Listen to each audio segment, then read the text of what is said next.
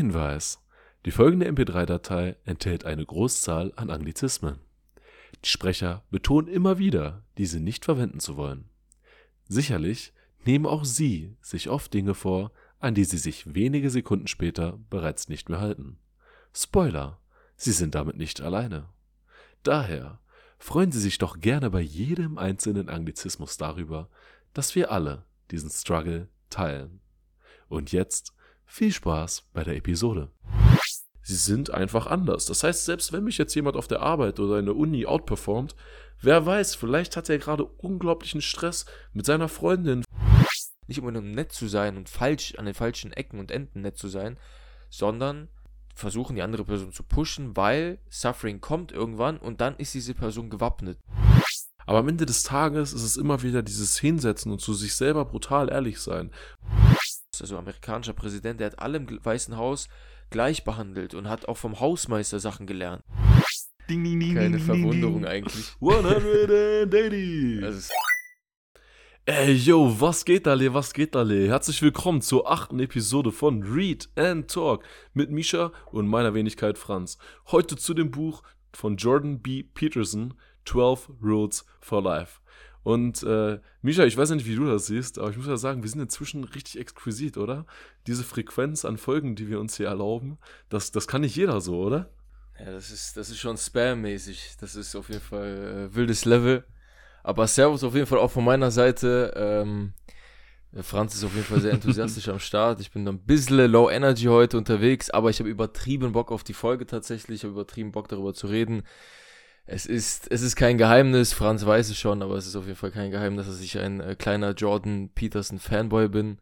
Und dementsprechend ähm, ja, bin, ich, bin ich ziemlich happy, jetzt darüber ein bisschen mit Franz quatschen zu können und natürlich auch deine, deine Erfahrung und deine Meinung von, zu dem Buch jetzt zu hören, weil das, da habe ich extrem Bock drauf tatsächlich. Geil, Mann. Geil, Mann. Digga, ich freue mich auch allein schon, dass wir mal wieder quatschen. Ich, ich weiß nicht, wann wir das letzte Mal so lange nicht am Stück gequatscht haben. Ich glaube, seit dem letzten Podcast schon, oder? Ja, Mann, wann war der? Bro. Freut mich nicht. Ich glaube, Januar war das. Januar? Okay. Äh, ja, das war Januar. okay. Ja, das war im Januar, vor zwei Monaten jetzt schon. Ja, wie ihr seht, Leute, unsere, unsere Intervalle sind größer geworden, aber das hat natürlich auch einen Grund, ne? Zum einen, weil ich wenig gelesen habe, sage ich, wie es ist, aber zum anderen, weil wir dieses Buch von B. Peterson genommen haben und es echt ziemlich full an Content ist, relativ komplex auch, diese ganzen Thematiken. Ich weiß nicht, jeder von euch da draußen, der sich schon mal mit ihm auseinandergesetzt hat, der Typ, der hat viele, teilweise auch kontroverse Meinungen, aber hat viele äh, krass, wie soll ich sagen, ähm, Standpunkte, die er immer sehr, sehr ausschweifend begründet. Und das alles zu checken, ist gar nicht mal so leicht. Und obwohl ich mich jetzt mit diesem Buch ziemlich intensiv auseinandergesetzt habe, mir viele Gedanken gemacht habe, mit ein, zwei Leuten immer mal wieder darüber geredet habe, es ist einfach keine einfache Lektüre. Super Satz da- an dieser Stelle, danke Franz. Aber wir haben das trotzdem hier uns mal vorgenommen, weil es ist ein sehr, sehr interessantes Buch.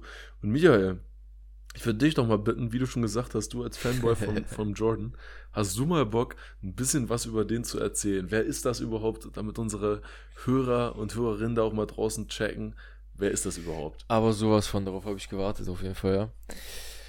Jordan B. Peterson. Der Gute ist Kanadier. Der ist in Fairview, Alberta in Kanada geboren. Fairview ist eine Stadt, also Kanada ist ja sowieso bekannt, das ist jetzt nicht besonders äh, warm, ist jetzt nicht die Karibik.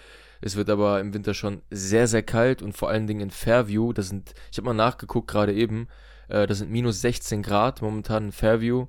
Äh, und diese minus 16 Grad, das ist eigentlich schon, das wird schon wieder wärmer, weil in dieser Stadt ist eigentlich von Oktober bis Ende März Eiszeit. Also da geht es runter bis zu minus 40, 50 Grad. Äh, das ist ein ziemlich. Minus 50 Grad. Ja, ja, das, das ist so Sibirien-Level, ne? Das ist halt so, das ist ein sehr, sehr nördlicher Ort, also eine nördliche Stadt in Kanada. Und da wird es halt schon echt heftig kalt. Also minus 50 ist nicht die Regel, aber es kann auch mal minus 50 Grad werden. Und es wurde auch schon äh, des Öfteren mal minus 50 Grad kalt. Dementsprechend äh, ist er halt dort aufgewachsen und man kann sich vorstellen, ist ein rougher Ort, ist einfach heftig. Äh, da ist generell ein bisschen, könnte das jetzt auch, wenn man sich jetzt über das deutsche Wetter beklagt, dass jetzt nicht so viel ähm, Licht und so viel Sonne zu sehen ist, dann ist Fairview halt nochmal ein ganz anderes Level, ein ganz anderes Kaliber. Äh, da ist wirklich, da haben die auch diese Wintersonnenwende, also da ist wirklich teilweise den ganzen Tag alles stockdunkel, minus 40, 50 Grad. Und ja, kann man sich vorstellen, ist jetzt, ist jetzt nicht der, der, wie soll ich sagen, der chilligste Ort, um aufzuwachsen. Und ähm, ja, das hat auf jeden Fall auch viel abgefärbt auf John Peterson. Äh, davon erzählt er auch in dem Buch und er nimmt immer wieder Vergleiche auch ähm, von Geschichten, von Leuten, von Schicksalen, von Personen, die er auch dort kennengelernt hat, also die er seit seiner Kindheit kennt. Ähm, und das ist auf jeden Fall auch sehr interessant, seine ganze Lebensgeschichte, seine Biografie eigentlich dann auch mitzuerleben im Laufe des Buches. Ich, ich, erinnere mich nur noch, um das hinzuzufügen, du hast ja schon erwähnt, dass es ein ziemlich rougher Ort war. Ich erinnere mich noch, dass er auch gesagt hat, dass da voll viele dann früher oder später Säufer werden. Genau weil du einfach, du kannst nicht so viel machen, ne? Genau. Du bist halt einfach eingeschränkt, vor allem in diesen dunklen Wintermonaten. Das, das ist bei mir noch hängen geblieben. Genau, safe. Und er war, er war selber immer so ein Skinny, also er hat sich immer selber als Skinny Little Child ähm, be, be, betitelt, so. Er war halt immer sehr klein, immer kleiner als seine Klassenkameraden, hat noch eine Klasse geskippt. Und äh, alle im Endeffekt in, in diesem Ort Fairview, die haben auf Öl, Oil Rigs, ich weiß nicht, diesen Öl, wie nennt man das auf Deutsch? Oil Rigs ähm, wo die halt so Ölplattformen, wo die halt äh, Rohöl abbauen und dann dadurch dann das weiterverarbeiten. Und das war eigentlich das Ziel von allen. Die wollten eigentlich da arbeiten, weil das der bestbezahlteste Job war. Und keiner hatte da irgendwie Interesse, großartig in die Uni zu gehen oder intellektuell zu werden. Und deswegen war er da schon ein Exot. Also der hat dann auch, um weiterzugehen in der Geschichte, er hat dann auch früh Interesse an so Büchern wie ähm, 1986, 1984 von George Orwell. 84. 84, ne, genau. Mhm. Von George Orwell hat er ähm, früh Interesse daran, äh, also fand er extrem interessant, hat auch sehr früh angefangen, schon sehr anspruchsvolle Literatur. Ist ja nicht einfach, ähm, sowas auch zu verstehen und, und Ganz kurz, ganz kurz, um dich, sorry für die Unterbrechung, aber nur für, für alle Zuhörer da draußen. 1984, für die, die es nicht kennen, ist ein Buch, in dem so quasi ein krasser Überwachungsstaat beschrieben wird, auch bekannt als Big Brother, dieses ganze System heutzutage. Also immer wenn es irgendwie Überwachung gibt, äh, geht auch heutzutage mit KI und wie uns das alle, wie sagt man, durchleuchtet und alles Mögliche über uns weiß, das ist immer so das Reference-Buch für diese genau, ganzen genau. Dinge. Und ja, dann hat er das, äh, hat er sich halt früh, also ich kann mich auch daran erinnern, ich, ich nagel mich jetzt nicht drauf fest, aber ich glaube, er hat auch gesagt, dass er dann so krass drinne war in diesem Film äh, zu lesen, sich mit solchen Sachen zu beschäftigen, dass er wirklich teilweise über, über Jahre lang, äh, war auch ein relativ introvertierter äh, Junge, jahrelang jeden Tag teilweise ein Buch gelesen hat. Also da kann man auch mal sehen, in, mit was für einer Leidenschaft er dem nachgegangen ist und wie viel Zeit er da reingesteckt hat. Das war sein Leben.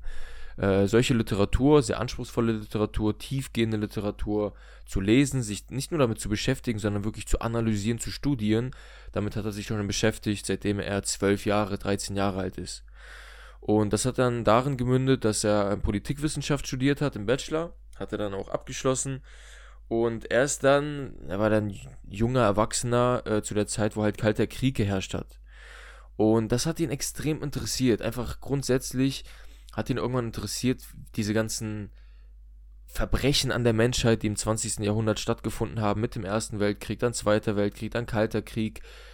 Es hat ihn irgendwie fasziniert und er wollte nachvollziehen, warum und wie der Mensch dazu in der Lage ist, so, so einen Zerstörungsdrang zu entwickeln und diesen men menschlichen Drang zu zerstören ähm, das hat ihn im Endeffekt dazu bewogen, dann auch äh, weiter in seiner, in seiner Studienlaufbahn solche Sachen zu studieren. Er hat dann auch Psychologie studiert, hat aber auch dadurch, weiß man jetzt nicht, das äh, liegt auch vor allen Dingen in der Familie, also in seiner Familie liegt, ähm, äh, sehr viele in seiner Familie haben an Depressionen gelitten, an, an psychischen Problemen in der Hinsicht und er auch. Er hat auch früh angefangen an Depressionen zu zu leiden und hat sich dann auch Literatur zugewandt äh, von, von Jung, Sigmund Freud, Nietzsche. Also das ist halt End Endlevel-komplex. Also das ist unglaublich. Ich habe mich mal in ein Buch von Nietzsche rangewagt und also ich weiß nicht, ich könnte mich nicht mal ansatzweise, könnte ich mir von mir behaupten, dass ich das irgendwie gecheckt habe. Ich habe halt ungefähr einen Plan, worüber er redet und was halt, ne, so was, ich weiß noch, als du es gelesen hast, du mir davon erzählt hast. Ja, das, das war halt. Wie anstrengend das ist. Sehr anstrengend, sehr, sehr anstrengend. Und das hat der Kerl halt, ne, in jungen, in einem jungen, erwachsenen Alter gemacht, um seiner, seinen, ja, dieses Interesse zu stillen, was er halt an diesen ganzen Sachen hatte, die ich gerade ge, ge, ge, erwähnt und, hatte. Und vor allem, und vor allem zu verstehen. So, ne? genau. ne? Es war für ihn immer dieses, diese, diese Lehre, warum passieren diese Dinge? Warum werde ich depressiv? Woher kommt das alles? Was macht die menschliche Psyche aus? Und aus, einfach aus diesem Drive heraus hat er gesagt, ich muss das verstehen, weil sonst geht es hier für mich gerade nicht weiter. Genau, genau. Ja, und diese ganzen Entwicklungen haben dann dazu geführt, dass er dann Assistenzprofessor äh, an der Harvard University war, ähm, ich glaube über sechs, sieben Jahre. Äh, auch Suchtforschung hat er betrieben, also der hat dann mit Alkoholkranken, also Suchtkrankheiten generell, das war einer seiner, seiner Fachgebiete. Äh, danach war er Dozent oder ist, glaube ich, bis letztes Jahr oder vor, ich glaube, letztes Jahr hat er seine Professur an der Toronto University, äh, hat sie geendet, ähm, war aber seit er glaube ich, seit 1998 war er dann auch Dozent an der Toronto University. Und der Durchbruch quasi, also was heißt der Durchbruch? Also der öffentliche Durchbruch ist ihm dann ab 2013 gelungen. Und es war gar nicht gewollt. Was er gemacht hat ab 2013 war, eigentlich nur von seinen Vorlesungen Videos bei YouTube hochzuladen. Nichts anderes hat er gemacht. Er hat einfach nur von seinen Vorlesungen, die hat er aufgenommen und hat die bei YouTube hochgeladen. Und die haben eigentlich, das waren auch sehr, das waren Brechervorlesungen, das waren zwei, drei Stunden über das Alte Testament, über ganz, ganz komplexe Sachverhalte von halt auch Sigmund Freud äh, und, und so weiter und so fort, von den heftigsten Psychoanalytikern, die es halt jemals gegeben hat äh, bis heute. Und das hat so ein Interesse geweckt. Es haben so viele Leute diese Videos sich angeschaut, vor allen Dingen, und das war, fand, fand er auch unglaublich ähm, erstaunlich, dass das junge Leute waren, viele junge und vor allem männliches Publikum, haben sich diese Sachen angeschaut und viele haben dann auch unter, also in den Kommentar, ähm, in den Kommentaren geschrieben, dass ihnen das unfassbar weitergeholfen hat. Also, das muss man sich mal geben, ne? So ein Typ, sagen wir mal jetzt ein 18-jähriger Kerl, der eigentlich draußen chillen könnte mit seinen Jungs, irgendwie draußen äh, Alkohol trinken, was weiß ich, Frauen im Kopf, Faxen machen, machen ne? um die Häuser ziehen. Genau, Spaß so ganz haben. andere Sachen. Der, der setzt sich an YouTube, könnte da auch jede Scheiße gucken, so. Aber nein, der guckt sich von irgendeinem so Harvard-Professor oder ehemaligen Harvard-Professor, guckt er sich zwei, drei Stunden lang Lectures an über das Alte Testament.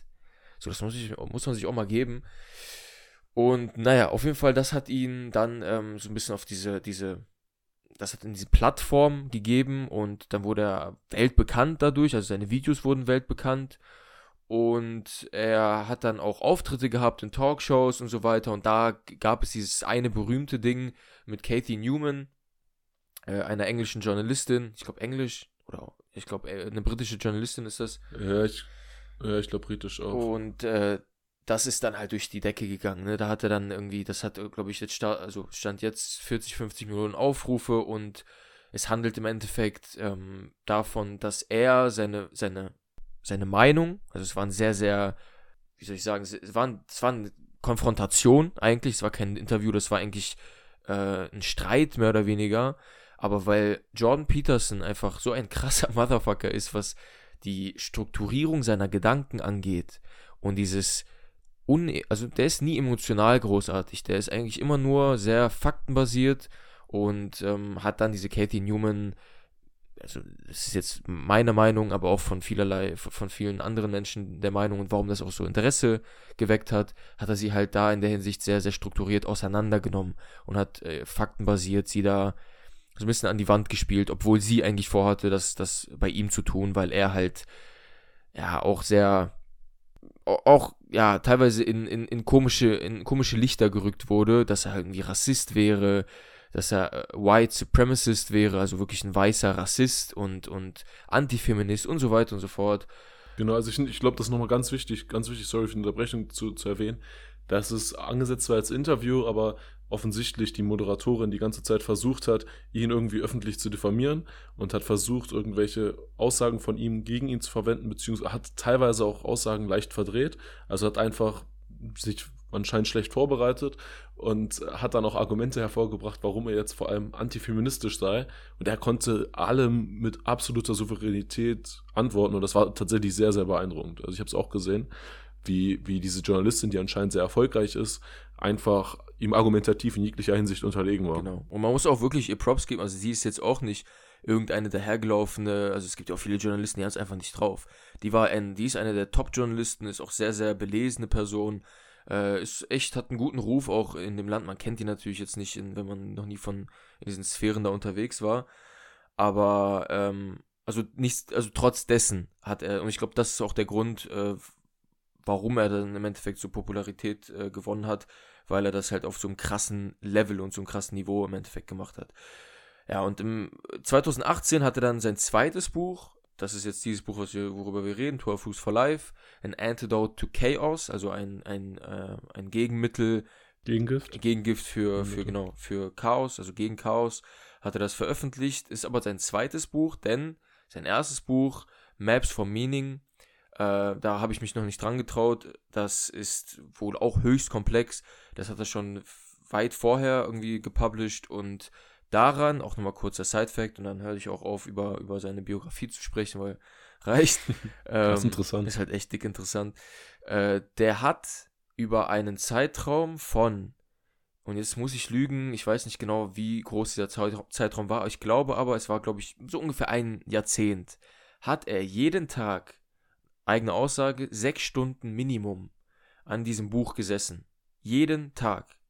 Ohne Ausnahme, ohne Pause, jeden Tag sechs Stunden mit dieser ganzen Belesenheit, also mit den ganzen Ressourcen von den Psychoanalytikern, die er da irgendwie, äh, mit, mit denen er sich sein Leben lang beschäftigt hat, mit Nietzsche und so weiter und so fort und auch viele, viele, Bibel. genau, Bibel, religiöse Aspekte kamen auch mit rein, hat er dieses Buch im Vorfeld, ähm, also vor dem und sein zweites Buch, das werden wir wahrscheinlich dann auch irgendwann mal, äh, oder sein drittes Buch, die Nachfolge von 12 Rules for Life, äh, 12 More Rules for Life, ähm, das Beyond Order, also das geht noch, das ist ein bisschen anders, aber das würde jetzt auch den Rahmen sprengen. Auf jeden Fall äh, gibt es auch noch das. Und wo fangen wir jetzt mit dem Buch an? Franz, ich habe viel gebabbelt, äh, du musst mal jetzt hier übernehmen und ein bisschen, äh, bisschen deine Perspektive. Wie, wie bist du rangegangen in das Buch? Wie hat, wie hat das gefallen generell?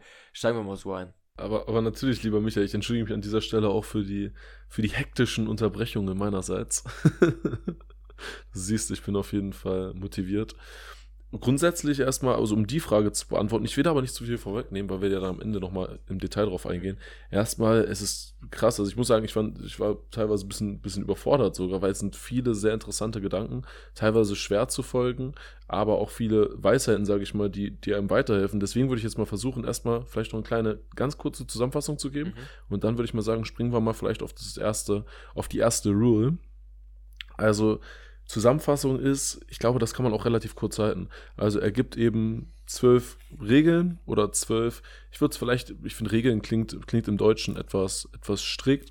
Ich glaube, es hilft einem auch einfach, das so zu sehen wie zwölf Hil Hilfestellungen. Das klingt auch komisch, aber zwölf Leitfäden fürs eigene Leben die man eben anwenden kann, um sein Leben besser zu machen. Und er betont auch immer wieder, besser kann für jeden eine andere Definition haben. Also jeder soll sich definieren, wie sein Leben aussehen sollte, was man gerne haben möchte, welche beruflichen Erfolge man haben möchte, welche sportlichen Erfolge, gesundheitlich, wo, wo man stehen möchte, aber eben auch, wie viel Freizeit man genießen möchte, wie viel Zeit mit Freunden und so weiter und so fort. Ähm, das heißt, besser bedeutet für jede Person etwas anderes. Aber dahingehend helfen sie einem. Und das ist tatsächlich, das geht ich würde mal sagen, das geht echt von bis. Also es fängt an mit, äh, wo jetzt muss ich aufpassen, dass ich es auf Deutsch hinkriege. Steh aufrecht und mach die Schultern breit. Mhm, ja. äh, ah, ich habe es ich gerade sogar vor mir auf Deutsch, habe ich schnell geöffnet. Äh, bis über äh, sag immer die Wahrheit oder lass auch nochmal was, wie ich finde, ganz anderes. Störe Kinder nicht beim Skateboardfahren sei präzise in deiner Ausdrucksweise. Das sind viele verschiedene Bereiche, äh, ironischerweise muss ich aber sagen, das kann ich schon mal vorwegnehmen, es kommen einige Elemente immer wieder vor, die ich persönlich identifiziert habe. Und das fand ich sehr interessant. Genau. Aber ich glaube, ansonsten kann man am besten über das Buch reden, wenn man die, ein bisschen mehr in die Tiefe geht. Deswegen, Michael, ich würde ganz gerne mal anfangen mit der zweiten Rule. Behandle dich wie jemanden, für dessen Hilfe du verantwortlich bist. Ich glaube, das da kann sich jeder erstmal grundsätzlich was drunter vorstellen. Also es geht darum, um vielleicht mal ein Beispiel aus dem Buch zu nehmen, äh, ist es nachgewiesen, äh, laut Peterson, dass wir selber, beispielsweise wenn wir, wenn wir Medikamente nehmen sollen, nur 50% der Leute sich an das Rezept, an die Vorgaben des Arztes halten. Aber wenn wir beispielsweise Haustiere haben, dann sorgt so ziemlich jeder, also auf jeden Fall eine, eine relevant höhere Zahl von Leuten dafür, dass die Haustiere wirklich die Medikamente in der richtigen, äh, in der richtigen Quantity, in der richtigen Menge zugeführt bekommen. Das heißt also, man kümmert sich um die eigentlich viel besser als um sich selber und man stellt andere Leute oder eben auch, in diesem, um dem Beispiel zu bleiben, Haustiere vor sich selber in vielerlei Hinsicht. Und ohne jetzt noch mehr direkt ins Buch zu gehen, würde ich dich jetzt lieber erstmal fragen, lieber Michael, in welchen Punkten würdest du denn sagen? Und da kann vielleicht auch jeder Zuhörer, jede Zuhörerin selber nochmal dran denken und das für sich reflektieren. In welchen Punkten behandelst du dich nicht selber wie jemanden, für dessen Hilfe du verantwortlich bist? Boah, Digga, das ist eine, das ist eine sehr, sehr gute Frage. Und ich habe auch, also ich habe wirklich dieses, ich habe das Buch jetzt das dritte Mal, glaube ich, gelesen. Und natürlich, weil wir das, diese Episode aufnehmen, habe ich jetzt das schon versucht, mal ein bisschen mehr zu studieren. Also, ne, auch mal wieder auf Seiten zurückzugehen, wirklich mal darüber nachzudenken, zu reflektieren und so weiter und so fort. Und das habe ich gerade auch bei dieser, also ich komme dann später noch auf eine Regel, die, oder ich würde das schon als Regel bezeichnen, um das nochmal vielleicht, äh, um da nochmal anzuknüpfen, denn John Peterson wurde auch selber mal gefragt, warum hat er das nicht als irgendwie Leitfaden oder keine Ahnung, irgendwie sowas äh, übersetzt. Er hat gesagt, nein, es sind Regeln. Es sind Regeln, weil mm. es, mhm. weil, weil es auf, auf jeglicher argumentativer Weise, also wenn du jetzt die Wissenschaft nimmst, ich meine, er ist ja ne, ist klinischer Psychologe, er hat auch eine Praxis geleitet, also er, er war jetzt nicht nur Dozent, sondern er hat Hands-on-Erfahrung gehabt, ähm, er hat eine unglaublich viele, also lange praktische Erfahrung gesammelt, er, er ist unglaublich belesen, was diese ganzen Geschichten in der Religion angeht und so weiter. Und aus diesem, aus diesem aus dieser Gesamtheit von, von Möglichkeiten, wie du dein Leben im Endeffekt herunterbrechen kannst und für dich sinnhaft gestalten kannst, ist das so weit, wie man sich natürlich, man muss man sich irgendwie immer ein bisschen aus dem Fenster lehnen, um zu sagen, das ist, das ist so und das ist die Regel, aber das kommt, de, kommt dem schon sehr, sehr nahe, sagen wir es mal so. Und mhm. genau, auf jeden Fall, dann habe ich mich auch. Klassiker, ich, ganz kurz Klassiker auch einfach, dass ich es versucht habe, nicht als Regeln zu betiteln, einfach um dem Ganzen so die Seriosität zu nehmen, weißt du? Ich wollte dem selber schon ausweichen, habe ich jetzt das Gefühl. Ja, um, genau, genau. Um was vor mir selber zu rechtfertigen. Also interessante Beobachtung, gerade wenn man sagt, always tell the truth, Regel 8. Mhm. Dazu passt das ganz gut, dass ich versuche, das zu avoiden, dass das Regeln sind. Das soll ich vielleicht nochmal einwerfen. Fand ich gerade ganz amüsant bei mir selbst zu beobachten. Es ist aber auch, also viele haben ihn darauf angesprochen und er hat dann halt irgendwann gesagt, das ist, das, das sind Regeln. Also es sollte nicht irgendwie als Dings. Wenn man, wenn jeder, es war mehr oder weniger seine Aussage, wenn jeder nur ein paar Punkte aus jeder Regel in sein Leben integriert und das als Regel ansieht, ich meine, eine Regel, an die hält man sich in der Regel. so. Und dementsprechend. Das sei äh, man als Teenager, aber. So, aber wenn man das dann wirklich irgendwann integriert, dann wird das Leben maßgeblich besser. Punkt. Das ist seine Aussage. Mhm, mh. Genau, auf jeden Fall. Und um auf deine Frage zurückzukommen, ich habe mich sehr lange mit dieser, auch mit dieser zweiten Regel ähm, auseinandergesetzt und mich selber gefragt, warum ich das nicht, nicht mache. Weil ich bin der Meinung, ich tue das bei mir selber gar nicht. Also ich bin sehr, sehr, sehr hart zu mir selber. Ich bin sehr, sehr selbstkritisch und bin das bei anderen Leuten halt gar nicht. Und das ist sehr, sehr interessant. Das war eine sehr, sehr interessante Beobachtung von mir, weil, sagen wir mal, du bist jetzt, du hast ja auch deine Phasen, wir haben schon viele Gespräche gehabt über Tiefs und, und, und Hochs in unserem Leben und ich habe dir niemals gesagt, Digga, Franz, äh, wenn du jetzt gerade eine Scheißphase hast, Digga, Franz, ist schon, ist schon echt scheiße, was du äh, gemacht hast, Digga, ich glaube, du bist echt ein Versager, so. Ich glaube, da wird, das, das wird nichts mehr, das habe ich nie gesagt. Würde ich niemals tun. Ja.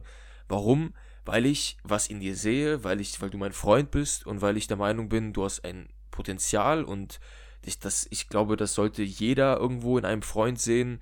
Ähm, irgendwas, was halt krass ist, was man irgendwie an einer Person auch bewundert, was man feiert und was man auch versucht natürlich an, ins Leben zu rufen, zu bestärken an dieser Person. Und manchmal versucht. Ich küsse deine Augen. und manchmal, ver, manchmal sieht man das ja selber nicht. Also manchmal braucht man ja, das, dafür sind ja Freunde da. Man sieht es manchmal in Phasen des Lebens nicht und hat dann Gespräche und diese Person baut einen im Optimalfall auf. Und das ist bei mir halt direkt äh, klar geworden, dass ich das gar nicht bei mir an den Tag lege. Und, und ich bin auch der Meinung, das darf man nicht mit der dritten Regel, äh, von der dritten Regel abgekoppelt sehen, denn die dritte Regel ist, mache nur oder mache nur, habe nur Freunde, die das Beste für dich wollen. Und mhm. das ist nicht unbedingt so gemeint, dass, dass sie nur nett zu dir sein sollen und immer zu dir sagen sollen, so diese, diese ähm, Leute, die halt eigentlich immer nur sagen, alles ist cool. du, du bist Ja, krass. nur das alles, Positive, nur das Po- äh, dich genau. nicht kritisieren, sondern nur sagen, ja, ja, also dir nur Recht geben und dir nach dem Mund reden und nicht auch mal, nicht auch mal die Punkte ansprechen, die vielleicht auch mal wehtun, aber notwendig sind, ne? Genau, richtig. Genau. Und das ist, das ist nämlich dieser, dieser Hauptpunkt, äh, den man, den man da nochmal, also es, ist, es sind nicht diese Leute, sondern es sind die Leute, die das Beste aus dir herausholen wollen. Und was bedeutet das? Das bedeutet, das sind auch Leute, die dich challengen, die dich aufbauen und challengen, die dich zur richtigen Zeit richtig behandeln. Das heißt, wenn Franz, wenn du jetzt gerade einen Höhenflug hast, Alter, und, der, und auf einmal höre ich von dir Sachen, die ich normalerweise nie von dir höre und die ich bin der Meinung, dir fehlt es ein bisschen an Humbledness und äh, bist, bist einfach abgehoben, dann bin ich der Meinung, es ist meine Aufgabe als Freund, dich auch daran zu erinnern, dass wer hochfliegt, fällt tief und, und so weiter und so fort und dich auch ein bisschen wieder auf den Boden der Tatsachen zurückhole. Wenn du aber in einem Low bist und einfach viele Sachen gerade nicht siehst, in denen du krass bist und dann ist es meine Aufgabe, dich daran zu erinnern und dich zu supporten in der Hinsicht. Und das ist halt diese, diese Kombination aus beidem, was man an sich selber eigentlich an den Tag legen sollte, ständig und am besten aus so einer dritten, dritten Person-Perspektive. Also, dass du, dass du dich selber nicht so urteilst, sondern wirklich versuchst, aus einer anderen Perspektive zu betrachten. Und das gleiche sollst du auch bei deinen Freunden machen. Und Mhm. das Ganze ist natürlich, ähm, ja, ist, ist natürlich schwer, die Balance da zu halten, aber genau das ist halt auch eine, so die Quintessenz von Jordan Peterson. Challengen, warum? Um stark zu werden, um besser zu werden, nicht um allen es gerecht, recht zu haben und allen es, wie sagt man? Alles äh, Äh, ein, ist allen gerecht machen. Ja, das passt. Ah, genau, all, genau, so Allen und gerecht machen ähm, wollen. allen gerecht machen wollen, sondern dass du halt wirklich die Leute auch challengest, damit sie besser werden, stärker werden, weil wir wissen alle, das Leben wird nicht einfacher, es gibt immer Struggle und vielleicht kannst du in dem nächsten, in der nächsten Phase deines Lebens, wo du halt Struggle hast, kannst du dadurch ähm, durch die Stärke, die du daraus gewonnen hast, durch die Freunde, durch dein Zutun von dir selber besser durch diese Zeit kommen.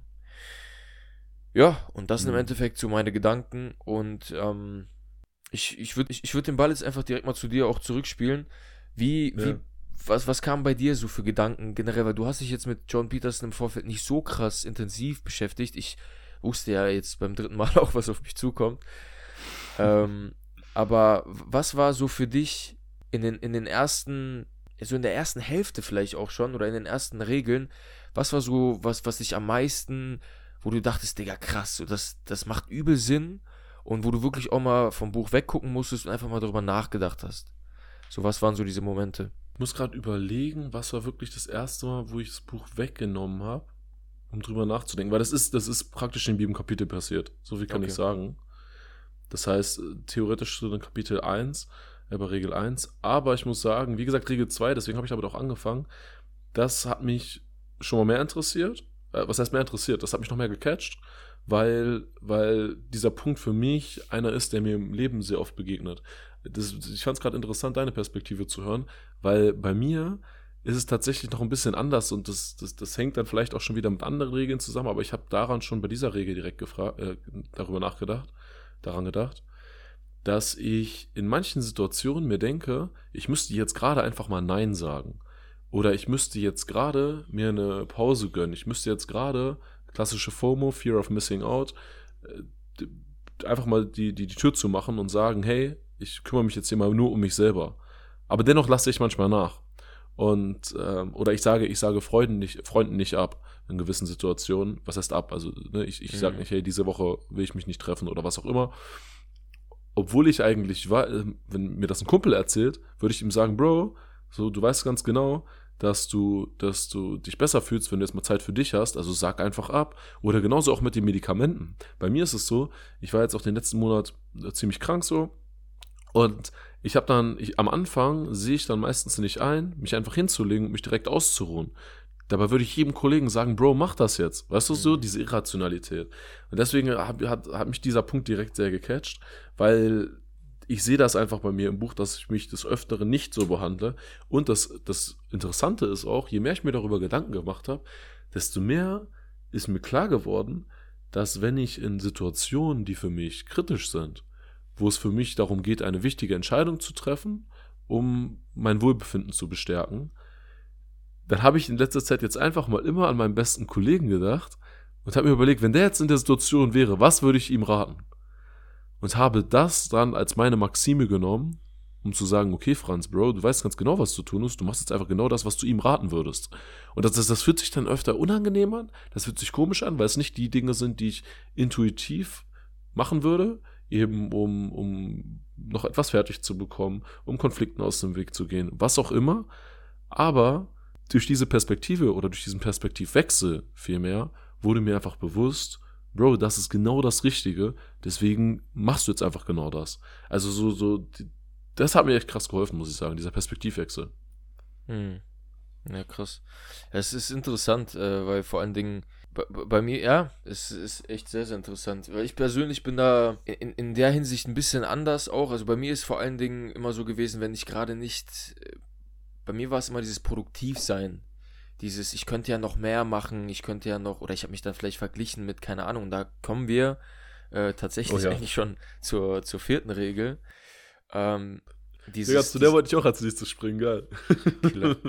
dieses Vergleichen mit anderen und dann denkt man sich, ja, wenn man nicht so viel hasselt oder wenn man nicht das macht wie die anderen und so einen perfekten äh, Tag irgendwie hinlegt, dass man aufsteht, man hat seine Morgenroutine, man meditiert, man isst nicht, fastet erstmal, dann geht man noch laufen, dann geht man noch mal ins Gym und dann alles bis 6 Uhr erledigt schon und dann arbeitet man, dann hasselt man 10 Stunden lang fokussiert und das, das war halt, äh, da hatte ich jetzt in den letzten, das ist schon ziemlich, also ein ziemlich langer Prozess, hatte ich einen riesen Struggle mit mir selber, ähm, wo, wo, wo ist, wo, wo muss ich mich pushen, wo muss ich halt wirklich auch mir eingestehen, Digi, alles cool, so, war vielleicht jetzt nicht der heftigste Tag, äh, du weißt auch genau, woran das gelegen hat, aber mach dich jetzt nicht fertig, so passiert, passiert jedem einmal, morgens neuer Tag und wir versuchen das Beste und machen das dann so und so.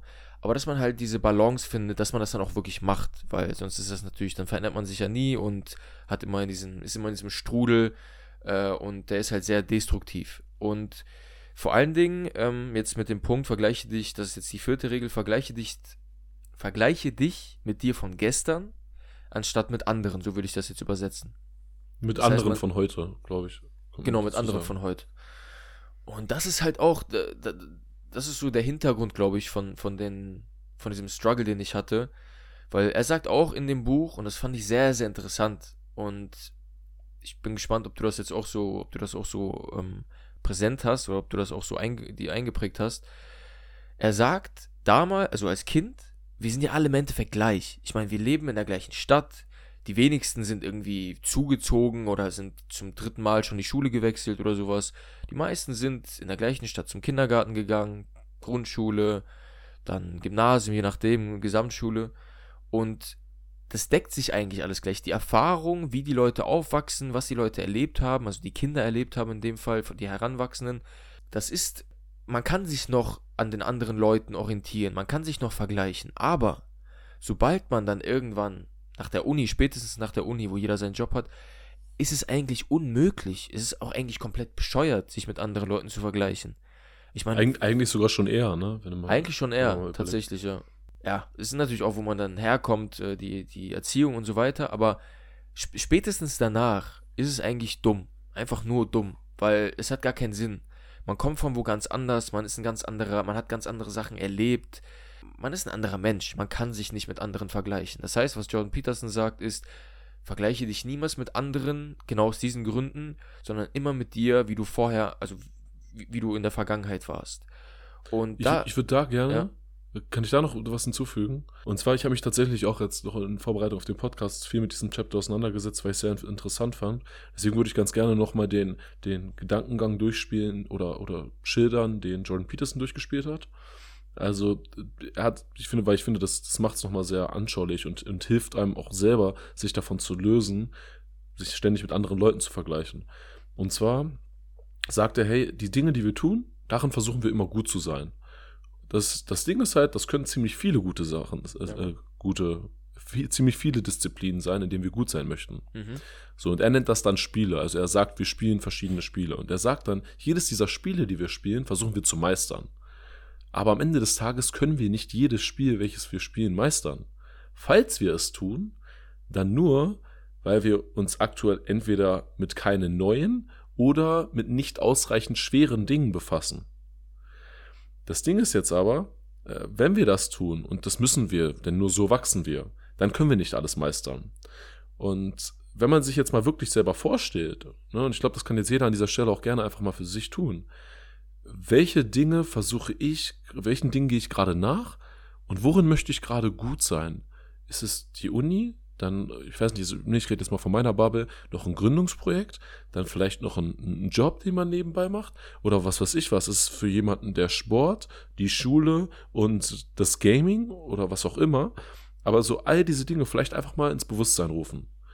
Und wenn man, je mehr man sich darüber Gedanken macht, wie, welche Dinge das sind, desto mehr fällt einem auch noch irgendwann auf, hey, diesen Mix in meinem Kopf, den ich habe, den, den gibt's genau so bei keiner anderen Person. Es gibt wahrscheinlich viele Leute, vor allem in unserem Umfeld, sonst, sonst hätten wir auch nicht das Umfeld, die einige ähnliche Interessen haben und einige überlappende Interessen. Aber am Ende des Tages interessiere ich mich dann vielleicht doch noch mehr für Politik und möchte darüber belesen sein. Aber eine andere Person möchte noch wissen, wer äh, im Jahr 1930 die Fußball-Weltmeisterschaft gewonnen hat. Also am Ende des Tages, jeder hat noch irgendwo andere Interessen. Das heißt, jeder ist so komplett individuell. Und dadurch, dass jeder individuell ist, kannst du dich nur, und ich, wie gesagt, spielt das gerne mal mit euch selber durch, mit diesen Disziplinen, weil als ich das gemacht habe, wurde mir das dann auch nochmal krass bewusst. In diesem Moment realisiert man einfach, man kann sich gar nicht mit anderen Leuten vergleichen, weil die sind komplett anders. So ähnlich sie auch zu sein scheinen mögen, sie sind einfach anders. Das heißt, selbst wenn mich jetzt jemand auf der Arbeit oder in der Uni outperformt, Wer weiß, vielleicht hat er gerade unglaublichen Stress mit seiner Freundin, Frau oder ist kurz vor der Scheidung, hat Probleme vielleicht mit, mit seinen Eltern, hat da übertriebenen Stress. So, aber für dich ist gerade auch wichtig, da eine gute, ein gutes Verhältnis zu haben. Jetzt checkst auch deine Zeit und Energie rein. Deswegen bist du im Studium vielleicht ein bisschen schlechter oder in der Schule. Aber wenn du das Ganze so betrachtest und, und dir überlegst, hey, in, ich, ich will einfach nur für mich ein gutes Leben haben und nur ich habe genau dieses Leben, dann hilft das ungemein, sich davon zu distanzieren was, was andere machen. Ja, Mann. Digga, es, ich, ich könnte jetzt, das, du hast, wir haben so ein Fass aufgemacht, ich weiß gar nicht, wo ich irgendwie weiter anknüpfen äh, möchte. aber ich möchte, ich möchte gleich nochmal eine Frage stellen, möchte aber das noch äh, mit einer, mit einem kleinen Punkt ergänzen. Und zwar, ja, gerne. man, also erstmal das mit den Spielen. Ich finde, das ist eine sehr, sehr geile Sichtweise darauf, weil man muss sich, spätestens jetzt verstehen wir, Alter, 24 Stunden sind schnell vorbei. So. Und unser Leben besteht aus vielen von diesen 24 Stunden. Und in diesen 24 Stunden können wir nur eine gewisse Auswahl von Dingen machen. So. Können wir das machen, was Elon Musk macht? Wahrscheinlich nicht. Und ist auch in Ordnung so. Warum? Weil, und da geht auch John Peterson zu, zu Genüge drauf ein, es gibt einfach in der, in der, durch die Evolution bedingt und generell, das würde jetzt absolut, das ähm, würde es sprengen alles, wenn ich jetzt im Detail drauf eingehe, aber es gibt dieses Winner take it, takes it all Ding. Das gibt's und es gibt einfach diese All-Performer und es gibt die, die haben natürlich dann auch dementsprechend Exposure, also du siehst die überall, ein Elon Musk, den kriegt man ständig mit, jeden Tag, wenn man irgendwie in den Nachrichten mal rumschaut, dann hast du irgendwas von Elon Musk äh, in deinem Kopf und wenn man sich mit dem vergleicht, dann kann man nur verlieren. Ich meine, wie kann man, das, das geht, äh, ist offensichtlich so. Ja. Und, und dazu noch der Punkt, das, hast du, das steckt dir gerade auch schon drin, das will ich nur noch mal explizit nennen. Gerade die Leute, die auffallen, sei es im Fernsehen, sei es äh, auf irgendwelchen News im Handy oder was, das sind halt auch wirklich diese 0,00001 Prozent mhm. der Überperformer, so, ne? Mhm. Das, das kommt noch dazu. Genau, genau. Das heißt, man sollte sich auch erstmal, man sollte auswählen oder sich aussuchen. Und das, da sollte man, glaube ich, und das merke ich ähm, sehr krass bei mir selber in meinem Leben so, dass ich, dass ich da vielleicht ein bisschen zu spät vielleicht angefangen habe, aber das jetzt natürlich dann irgendwo in der Hinsicht auch nachholen muss, sich zu entscheiden, in welchen Games, in welchen Spielen möchtest du denn eigentlich krass werden? Worin, worin hast du Interesse? Was feierst du generell? Was hast du vielleicht schon immer gefeiert? Ähm, warum feierst du das? Könntest du darin vielleicht wirklich sehr, sehr krass werden und könnte dir Spaß machen auf dem Weg dahin? Also der, könnte dir der Weg dann auch Spaß machen. Nicht unbedingt das Ziel, sondern wirklich der Weg. ähm, möchtest du vielleicht einfach eine Familie haben, Alter? Vielleicht möchtest du gar nicht der absolut krasse Motherfucker-Hustler sein, weil das einfach bedeuten würde, in der heutigen Zeit, dass du dann einfach viel arbeitest und deine Kinder nicht. Das einfach Motherfucker-Familienvater sein. Richtig, dann bist du anstelle dessen bist du einfach ein krasser Familienvater, verbringst sehr viel äh, liebevolle Zeit mit deiner Frau, siehst deine Kinder aufwachsen. Das sind Sachen, die kannst du mit Geld sowieso nicht auf, aufwiegen und du kannst, äh, die, die sind die kann man miteinander gar nicht vergleichen. Die sind auf einer ganz anderen Art und Weise extrem wichtig. Und jeder sollte, und das ist ja auch irgendwo schon, ich würde sagen, das ist eine Regel, jeder sollte sich so früh wie möglich mit den Möglichkeiten, die er hat, sich damit auseinandersetzen und wirklich mal da reingehen und tief reingehen und sich dann einfach mal entscheiden. Und dann, man ist jung, man ist bescheuert, auch wenn man jung ist, weiß man nicht, was man überhaupt will. Äh, kann auch sein, dass man in die falsche Richtung geht. Aber man hat schon mal diesen Habit sich angeeignet, diese, diese Gewohnheit.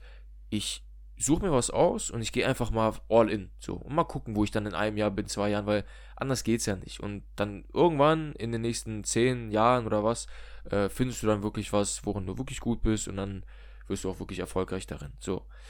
Und jetzt ist meine Frage zu dir, Franz. Ähm, das ist ja auch eigentlich das, das ist ja so das Implizite in dem Buch.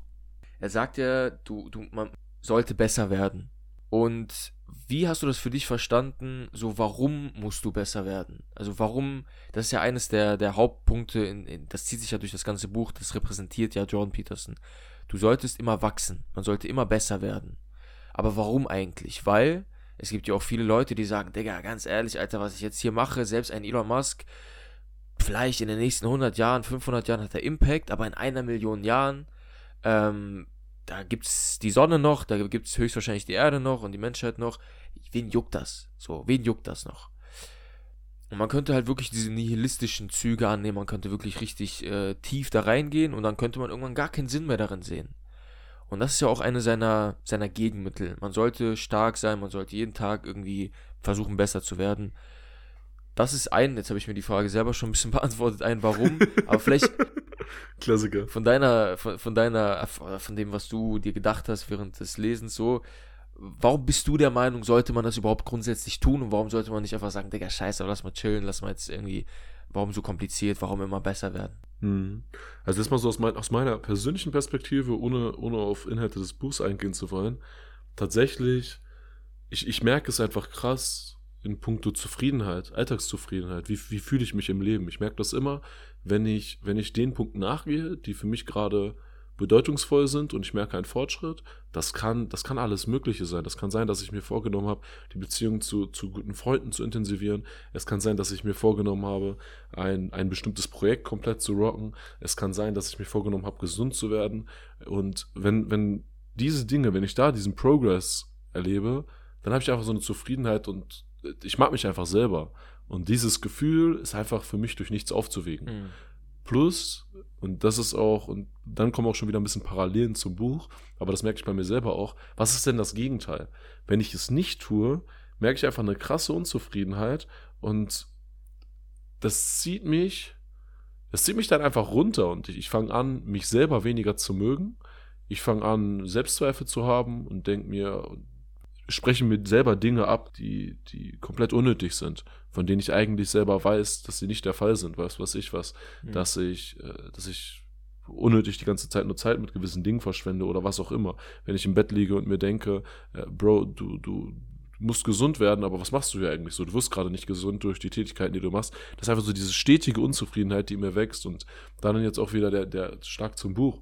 Peterson sagt ja auch, das Leben besteht aus Suffering, aus Leiden. Mhm. Und was, was wir letzten Endes tun können, ist immer versuchen, wie drücke ich das richtig aus, weniger zu leiden und mehr zu leben, würde ich es vielleicht runterbrechen. Also so viel Freude im Leben zu finden, dass wir und, und Erfüllung vor allem, also Erfüllung und Freude, ich glaube, diese beiden Sachen nennt er immer, Erfüllung durch Dinge, die, die uns Erfolge verschaffen äh, und Freude durch Zeit am Tag, die wir täglich da rein einfach investieren, uns wohlzufühlen. Also, dass wir uns abends beispielsweise immer ein paar Stunden, oder das kann auch morgens oder wann auch immer sein, frei nehmen und, und wirklich nur die Dinge tun, die uns gefallen, um, um die, die Last des Lebens, die wir alle mit uns tragen, die Tiefschläge, die das Leben mit sich bringt, die Schwierigkeiten, die immer wieder auftreten, um die gut meistern zu können und dabei zu helfen, dass diese nicht in den Vordergrund unseres Lebens rücken.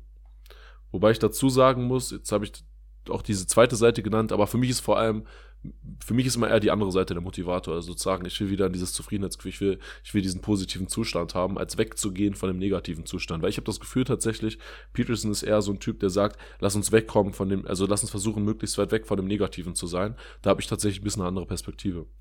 Wie, wie schaut das bei dir aus? Hm. Ja, krass, Digga, ist interessant. Äh, oder, oder sag, sag gerne erstmal dazu was, bevor du zu, auf dich kommst, falls du da irgendwie noch was hast. Ja, also äh, es ist, was du im Endeffekt gesagt hast, äh, das ist ja auch eine, eines der Sachen, die sich durch das, das ist so seine Perspektive und warum ich ihn auch tatsächlich, ich glaube, das ist auch einer der Hauptgründe, warum er so, so berühmt geworden ist, weil er so, auch warum, warum er so kontrovers geworden ist. Weil heutzutage will ja irgendwie, ist ja alles auf Wissenschaft basiert, so. Und wenn du jetzt rational dir wirklich jetzt mal die Frage stellst, was, was hast du für einen Impact, also warum solltest du irgendwas tun, wenn es tatsächlich, ich meine, das ist ja rational absolut gerechtfertigt. In, einem, in einer Million Jahren, kein Mensch kennt uns mehr, kein Mensch, äh, wir sind vergessen und als ob es uns niemals gegeben hätte. Egal wer, ob wir jetzt Bill Gates sind oder Elon Musk, jeder auf dieser Erde könnte das ja. Äh, oder Franz Philipp. Oder Franz Philipp Schubert. Äh, das ist halt das Ding, so jeder könnte äh, so denken. Und er geht, und das feiere ich halt übertrieben, und das ist halt auch so dieses, was ich nie so richtig gesehen habe, weil ich natürlich das irgendwie intellektuell nie so fassen konnte und auch mich damit nicht so intensiv beschäftigt habe, aber dieses, diese Geschichten, wie man damals äh, Sinn aus Sachen, also man hat ja schon seit Ewigkeiten mit Religion und mit anderen Geschichten, Heldenstories und so weiter und so fort, Mythen, Sagen, hat man versucht, die Welt für sich sinnvoll zu gestalten oder irgendwie Sinn daraus zu ziehen. Ich meine, warum leidet man? Warum hat man, warum stirbt äh, der eigene Sohn oder die eigene Tochter? So, das, das war wahrscheinlich das Schlimmste, was einem passieren kann. Warum? Warum? Man versucht immer dieses Warum zu beantworten. Und heutzutage, und das hat uns natürlich auch extrem gesurft, so, wir sind jetzt extrem weit gekommen innerhalb von den letzten 120 Jahren, Industrialisierung, Wissenschaft vorherrschend, hat uns nach oben katapultiert. Aber vorher, was haben denn die Leute gemacht? Die haben immer aus solchen Geschichten und aus dieser Herangehensweise haben die versucht, Sinnhaftigkeit zu ziehen. Und jetzt habe ich natürlich ein bisschen den Faden verloren, aber äh, so ein bisschen die, die Antwort auf Suffering, auf ist, man wird immer, es ist immer irgendwas, irgendeine Bürde kriegt man vom Leben immer aufgesetzt. Immer. Es wird immer so sein. Und eigentlich sollte doch das ultimative Ziel sein, und da bin ich einfach, das habe ich gar nicht mehr großartig hinterfragt, weil das bei mir so, das resoniert einfach, mir macht einfach komplett Sinn.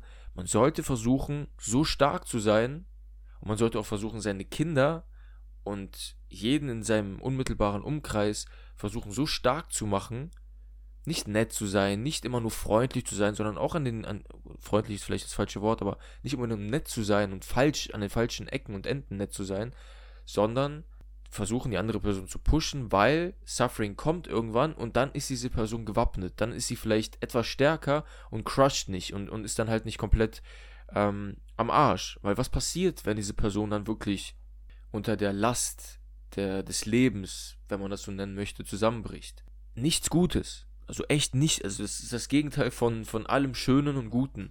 Du bist, du bist destruktiv, du hast katastrophale, du gönnst niemandem mehr was, du kommst in so eine Teufelsspirale, äh, in die man eigentlich nicht reinkommen sollte. Und was kann man tun, um dem entgegenzuwirken? Man kann versuchen, immer besser zu werden, sich besser zu challengen. Genauso wie, das ist halt jetzt so mein Klassiker-Vergleich immer mit dem Muskelwachstum. Muskel wächst ja genau so auch. Der ist ja vorher schwach, mehr oder weniger, wenn man irgendwie ins Fitnessstudio geht und man hat Bock, so seine Physis ein bisschen aufzubauen. Aber durch konstante Zerstörung des Muskels und durch äh, genug äh, Schlaf und, und Essen und so weiter wird dieser Muskel größer, du wirst stärker, er wird stärker und kann mehr Last das nächste Mal bewegen. Und genau das ist ja, also, also sollte irgendwo das ultimative Ziel dann auch sein.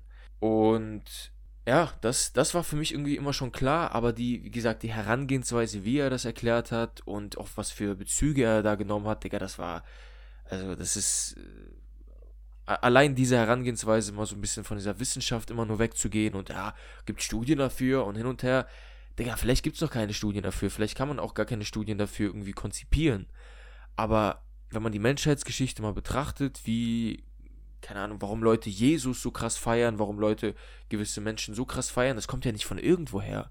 Das kommt daher, dass diese Personen irgendwas haben, was die anderen Menschen beneiden, was sie unglaublich krass finden. Und das, damit hat er sich dann auch unter anderem sein Leben lang eigentlich beschäftigt und dann in diesem Buch niedergeschrieben. Und was ich vor allen Dingen jetzt auch noch nach, um das jetzt abzuschließen, was ich für mich noch krass fand, ist, dieses Ganze nach außen zu tragen. Also nicht nur mit sich selber immer nur versuchen, sich zu optimieren, sondern dann auch anfangen und vielleicht können wir dann auch schon mal über, über eine andere Regel sprechen, wenn du Bock hast, wenn du jetzt nicht irgendwie was anderes äh, noch vor, äh, vorher sagen möchtest.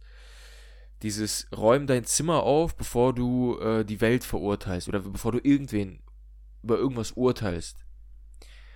Und auch da würde ich dann, bevor ich jetzt wieder weiter labere, würde ich dich mal fragen, so, es ist natürlich irgendwie komisch, ne? So, was, was ist für eine komische Regel, Alter? Was für Aufräumen von deinem Zimmer, was hat das damit zu tun? So darf ich jetzt niemand anderes äh, irgendwie urteilen oder kritisieren, nur weil mein Zimmer gerade unaufgeräumt ist. Äh, wie, wie hast du das Kapitel irgendwie so verstanden für dich und was hast du da für Sachen rausgezogen? Äh, würde mich auch, würde mich auch interessieren. Ja, finde ich super Kapitel, äh, by the way. Das habe ich, das war tatsächlich die eine Sache, die ich von ihm schon immer mitgenommen hatte, noch bevor ich das Buch gelesen habe. Also ich habe ja auch unter anderem in Vorbereitung auf den Podcast, aber auch allgemein super viele YouTube-Videos, auch seine Debatten mit anderen Podcasts und so weiter gehört. Für mich ist das so eine Sache, und das ist jetzt das, das Witzige, wo ich gesagt habe, viele Sachen überschneiden sich, denn ich sag dir, wie es ist, sowohl bei der Regel behandle dich wie jemanden, für dessen Hilfe du verantwortlich bist, als auch bei der Regel vergleiche dich mit dem, der du gestern warst, nicht mit irgendwem von heute, als auch, wie heißt die Rugel, set your house in perfect order before you criticize the world, oder aber auch, sagt die Wahrheit oder Lüge zumindest nicht. Das sind so die, die mich am meisten gecatcht haben. Und bei allen ist die Quintessenz eine sehr ähnliche. Am Ende des Tages, beziehungsweise am Anfang des Tages, sollte jede Person sich mit sich selber auseinandersetzen und für sich selber grundlegende Prinzipien festlegen, grundsätzlich sehr ehrlich zu sich selbst sein und schauen, hey, wo, wo habe ich Leichen im Keller, wo habe ich was unter den Teppich gekehrt, wo habe ich, wo habe ich das, das, das, daher auch die Analogie mit, mit deinem Haus vielleicht, äh, wo, wo lasse ich selber Dinge liegen?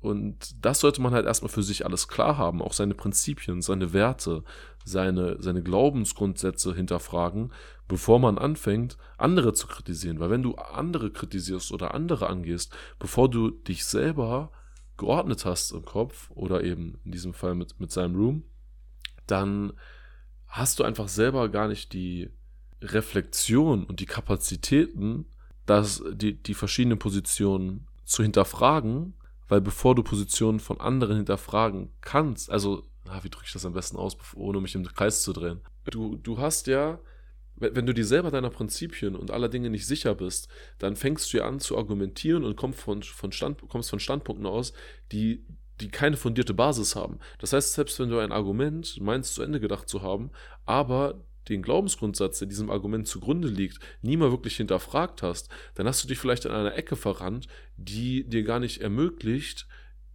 sinnvoll bestimmte Punkte zu betrachten und erst recht nicht andere Leute in den Dingen, die sie tun, zu bewerten, einzuschätzen oder deren Aussagen zu kritisieren, in jeglicher Hinsicht. Das heißt also, am Ende des Tages, die Person, die immer zuerst kommt, bist du selbst, um, um einen guten Impact auf andere und um auf deine Umwelt zu haben. Und die Regel explizit heißt ja, räum erst dein Haus oder dein Zimmer auf, bevor du andere, bevor du die Welt kritisierst. Jetzt habe ich es mal frei übersetzt. Da steckt eben auch noch wirklich das Aufräumen hinter. Und ich muss sagen, das hat für mich tatsächlich auch diesen ganz bildhaften Wert, weil ich selber merke, sobald ich selber mal mein Zimmer aufgeräumt habe, dann ist der Kopf auch mal ein bisschen aufgeräumt. Also Leute, das kennen wir alle, ne? So, und wenn, wenn du von dort anfängst, okay, so jetzt ist hier schon mal ein bisschen Ordnung, jetzt kann ich zum nächsten Step weitergehen. Mhm.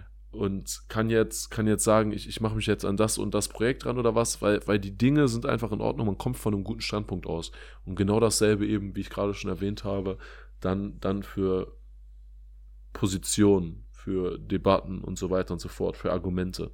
Und man sollte immer bei sich selber anfassen, äh, anpassen, anfangen und dabei brutal ehrlich sein. Und das ist halt echt, glaube ich, auch die größte Schwierigkeit von, von allem. Safe. Dass man vor allem zu sich selber ehrlich ist, was diese Dinge angeht. Safe.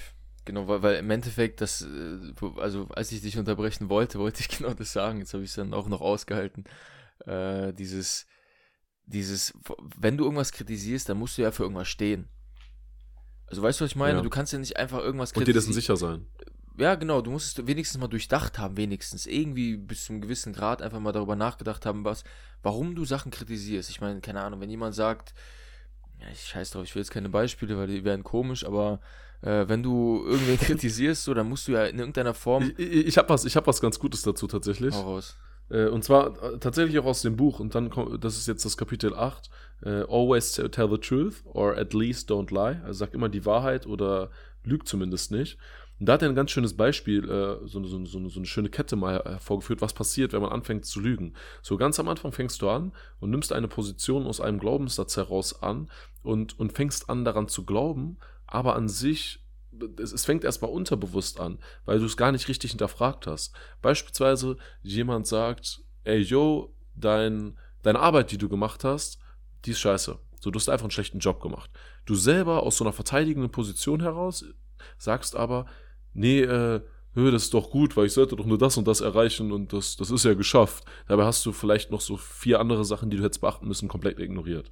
Sorry, wenn das Beispiel nicht ganz so nice ist, das ist mir als erstes eingefallen.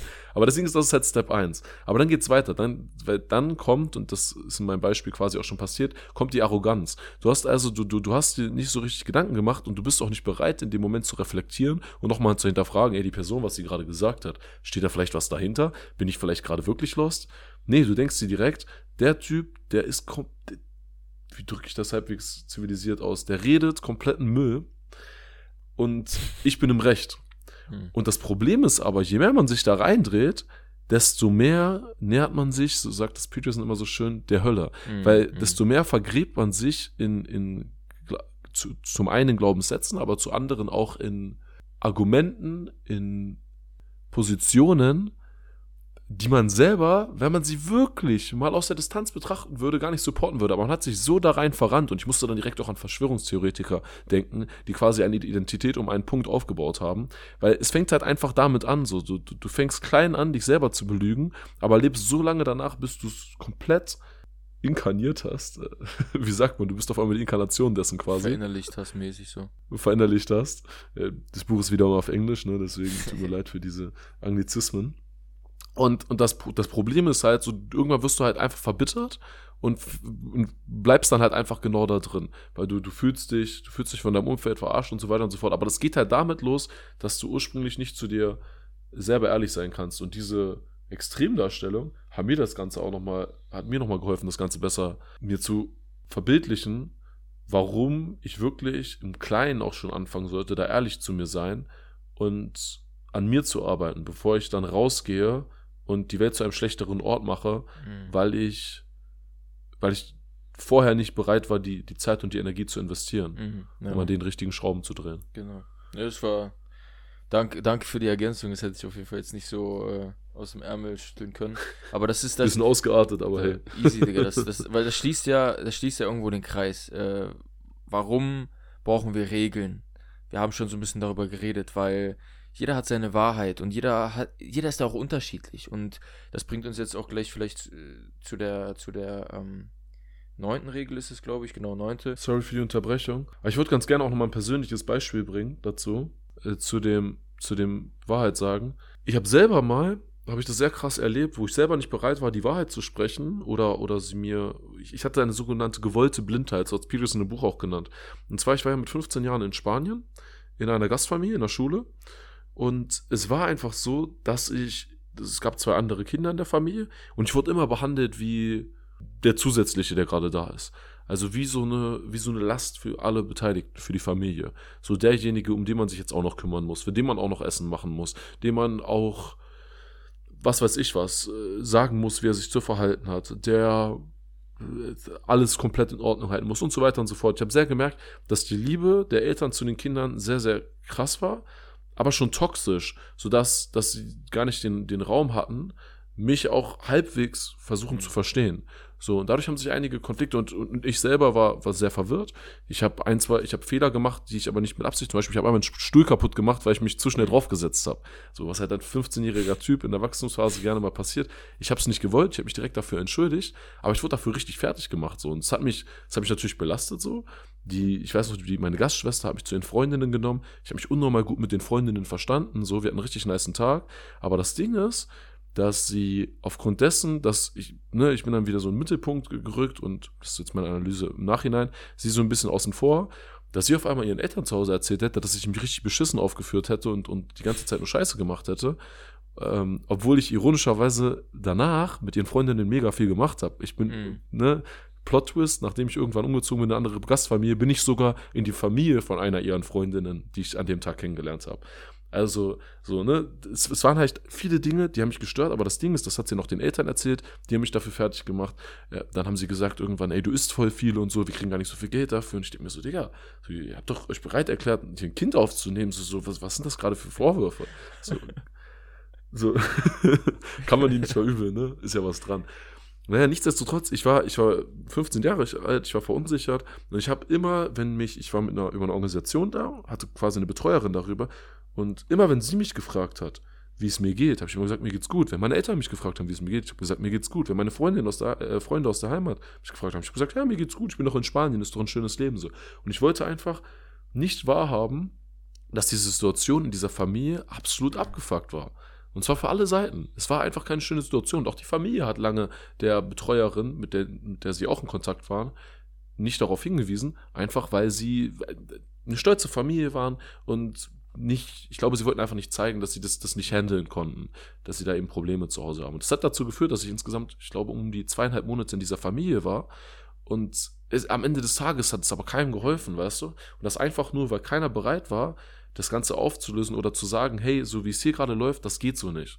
So wir, wir, wir unabhängig davon, was hier vielleicht passiert ist oder unabhängig davon, was, was mich persönlich vielleicht auch an denen gestört hat, wir haben hier gerade, wir haben keinen Common Ground.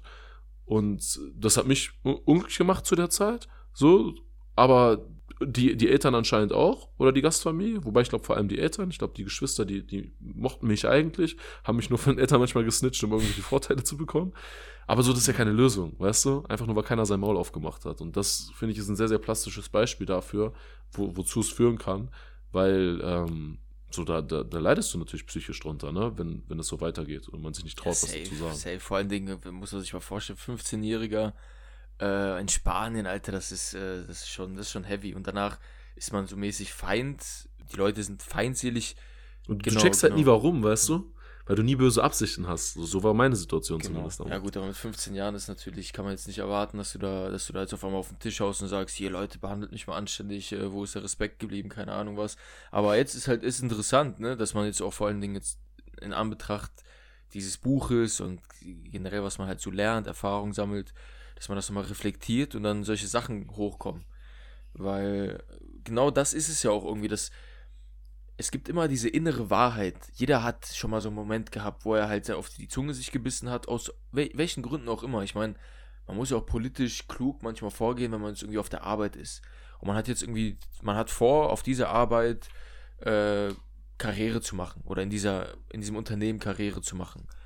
Und dann kann man natürlich nicht mit seinem Vorgesetzten, auch wenn er dich gerade irgendwie echt nicht gut behandelt oder respektlos schon wird oder dir Sachen auferlegt, die du, auf die du aus, aus guten Gründen auch keine Lust hast, die zu machen, weil du gerade andere Sachen äh, zu tun hast, was auch immer, und du schluckst es die ganze Zeit, dann kriegt man dieses, dieses innere Gefühl, dass irgendwas, man ist nicht mehr in Balance. Man merkt, man ist off, man, irgendwas stimmt nicht. Und wenn man das einmal tut, okay. Und das Ding ist, das will ich ganz gerne auch dazu sagen, du redest dir ja selber ein, dass es aber einfach so ist. Genau. Und dass du es schlucken dass musst. Dass es sogar richtig ist. Dass es sogar richtig ist, weil du ja rational in deinem Kopf zerdenkst, wenn du das jetzt machst, dann kannst du in einem Jahr, dann kriegst du, dann geht der vielleicht in Rente, dein Chef, und dann kannst du seinen Job einnehmen und dann machst du halt die Karriere, die du die ganze Zeit ausgemalt hast. Aber who knows? So, weißt du, ich meine, wer weiß das schon? Wer weiß, was passiert? Das Einzige, was du weißt, ist, was du tust und was für einen unmittelbaren Effekt das haben wird. Und was für einen Effekt das haben wird, ist, du wirst dich besser mit dir selber fühlen.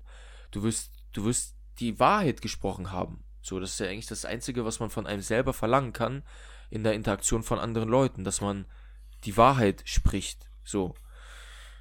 Und ja, bevor wir jetzt, ähm, bevor wir jetzt zu, zu krass den Rahmen sprengen, würde ich ganz gerne nochmal, weil ich bin der Meinung, das schließt tatsächlich so ein bisschen den Kreis. Ähm, auf, auf jede mhm. Regel, denke ich mal, können wir nicht mehr eingehen. Aber dieses, geh auch davon, nee, geh, geh davon aus, dass die Person, mit der du sprichst, etwas weiß, was du nicht weißt. So. Und jetzt, wir haben jetzt über diese ganzen Sachen geredet. Du kannst dir eigentlich auch nur offen dem gegenüber sein, wenn du weißt, was dein Standpunkt ist. Wenn du diesen Standpunkt argumentativ, reasonable, vernünftig, auf eine gute Art und Weise vertreten kannst. Aber das impliziert ja auch, dass du dann deine, deine Limits kennst.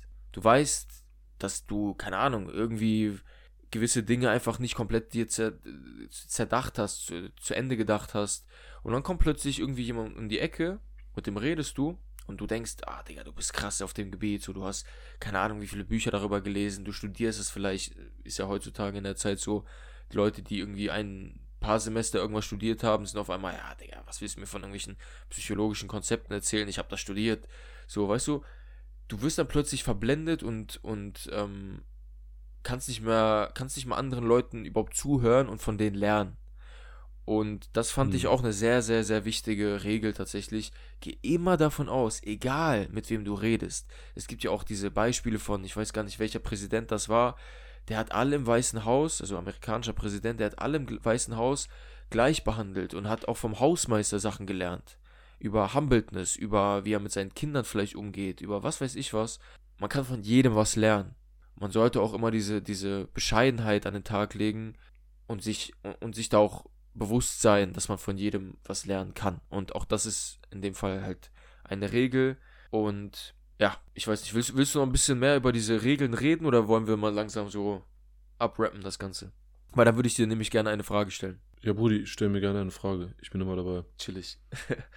Und zwar jetzt chillig. von diesen zwölf Regeln, ich meine, es geht ja noch weiter, Franz hat ja schon angeteasert, aber sei, sei, sei präzise, uh, be precise in your speech, also sei präzise, wenn du redest, nerv deine Kinder nicht, wenn sie skateboarden, streichle eine Katze, wenn du sie auf der Straße siehst. Das sind so Sachen, wo ich denke, hä, was, was, was für eine Regel so? Von all diesen zwölf Regeln, was sind die was ist deine Top-Regel? Also wo kannst du am meisten für dich, so in dem, in dem, in dem Moment, wo du auch gerade in deinem Leben stehst, so in der Phase deines Lebens, am meisten ähm, rausziehen und vielleicht auch, wenn du mehr hast, Top 2, Top 3? Ding, ich sag's dir, wie es ist, ne? Du weißt, ich bin ein Typ, der die Dinge auf den Punkt bringt und nicht so lange ausschweift und gar kein Problem hat, Entscheidungen zu treffen. Aber in diesem Fall kann ich dir wirklich tatsächlich mal eine ganz klare Top 1 nennen. Ich habe äh, viel darüber nachgedacht, weil grundsätzlich muss ich sagen, finde ich viele Regeln sehr interessant. Aber in dem, was er da noch dazu geschrieben hat und meinen Gedanken über die Regeln, muss ich sagen, kam diese eine Regel immer wieder, und das habe ich vorhin schon einmal erwähnt, für mich in den Vordergrund. Und zwar sagt die Wahrheit oder lüge wenigstens nicht.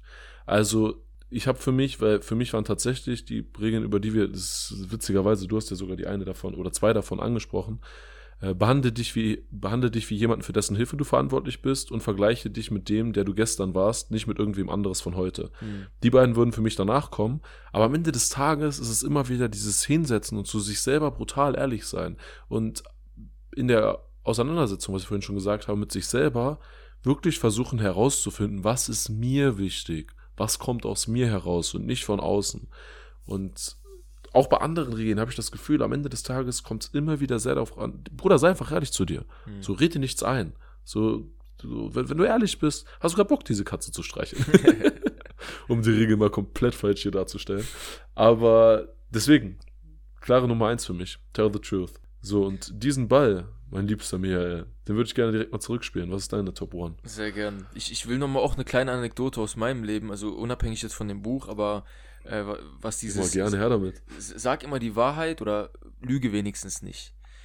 Digga, ich habe unnormal viel gelogen, als ich, bis ich ungefähr 17 oder 18 Jahre alt war, würde ich jetzt mal so schätzen.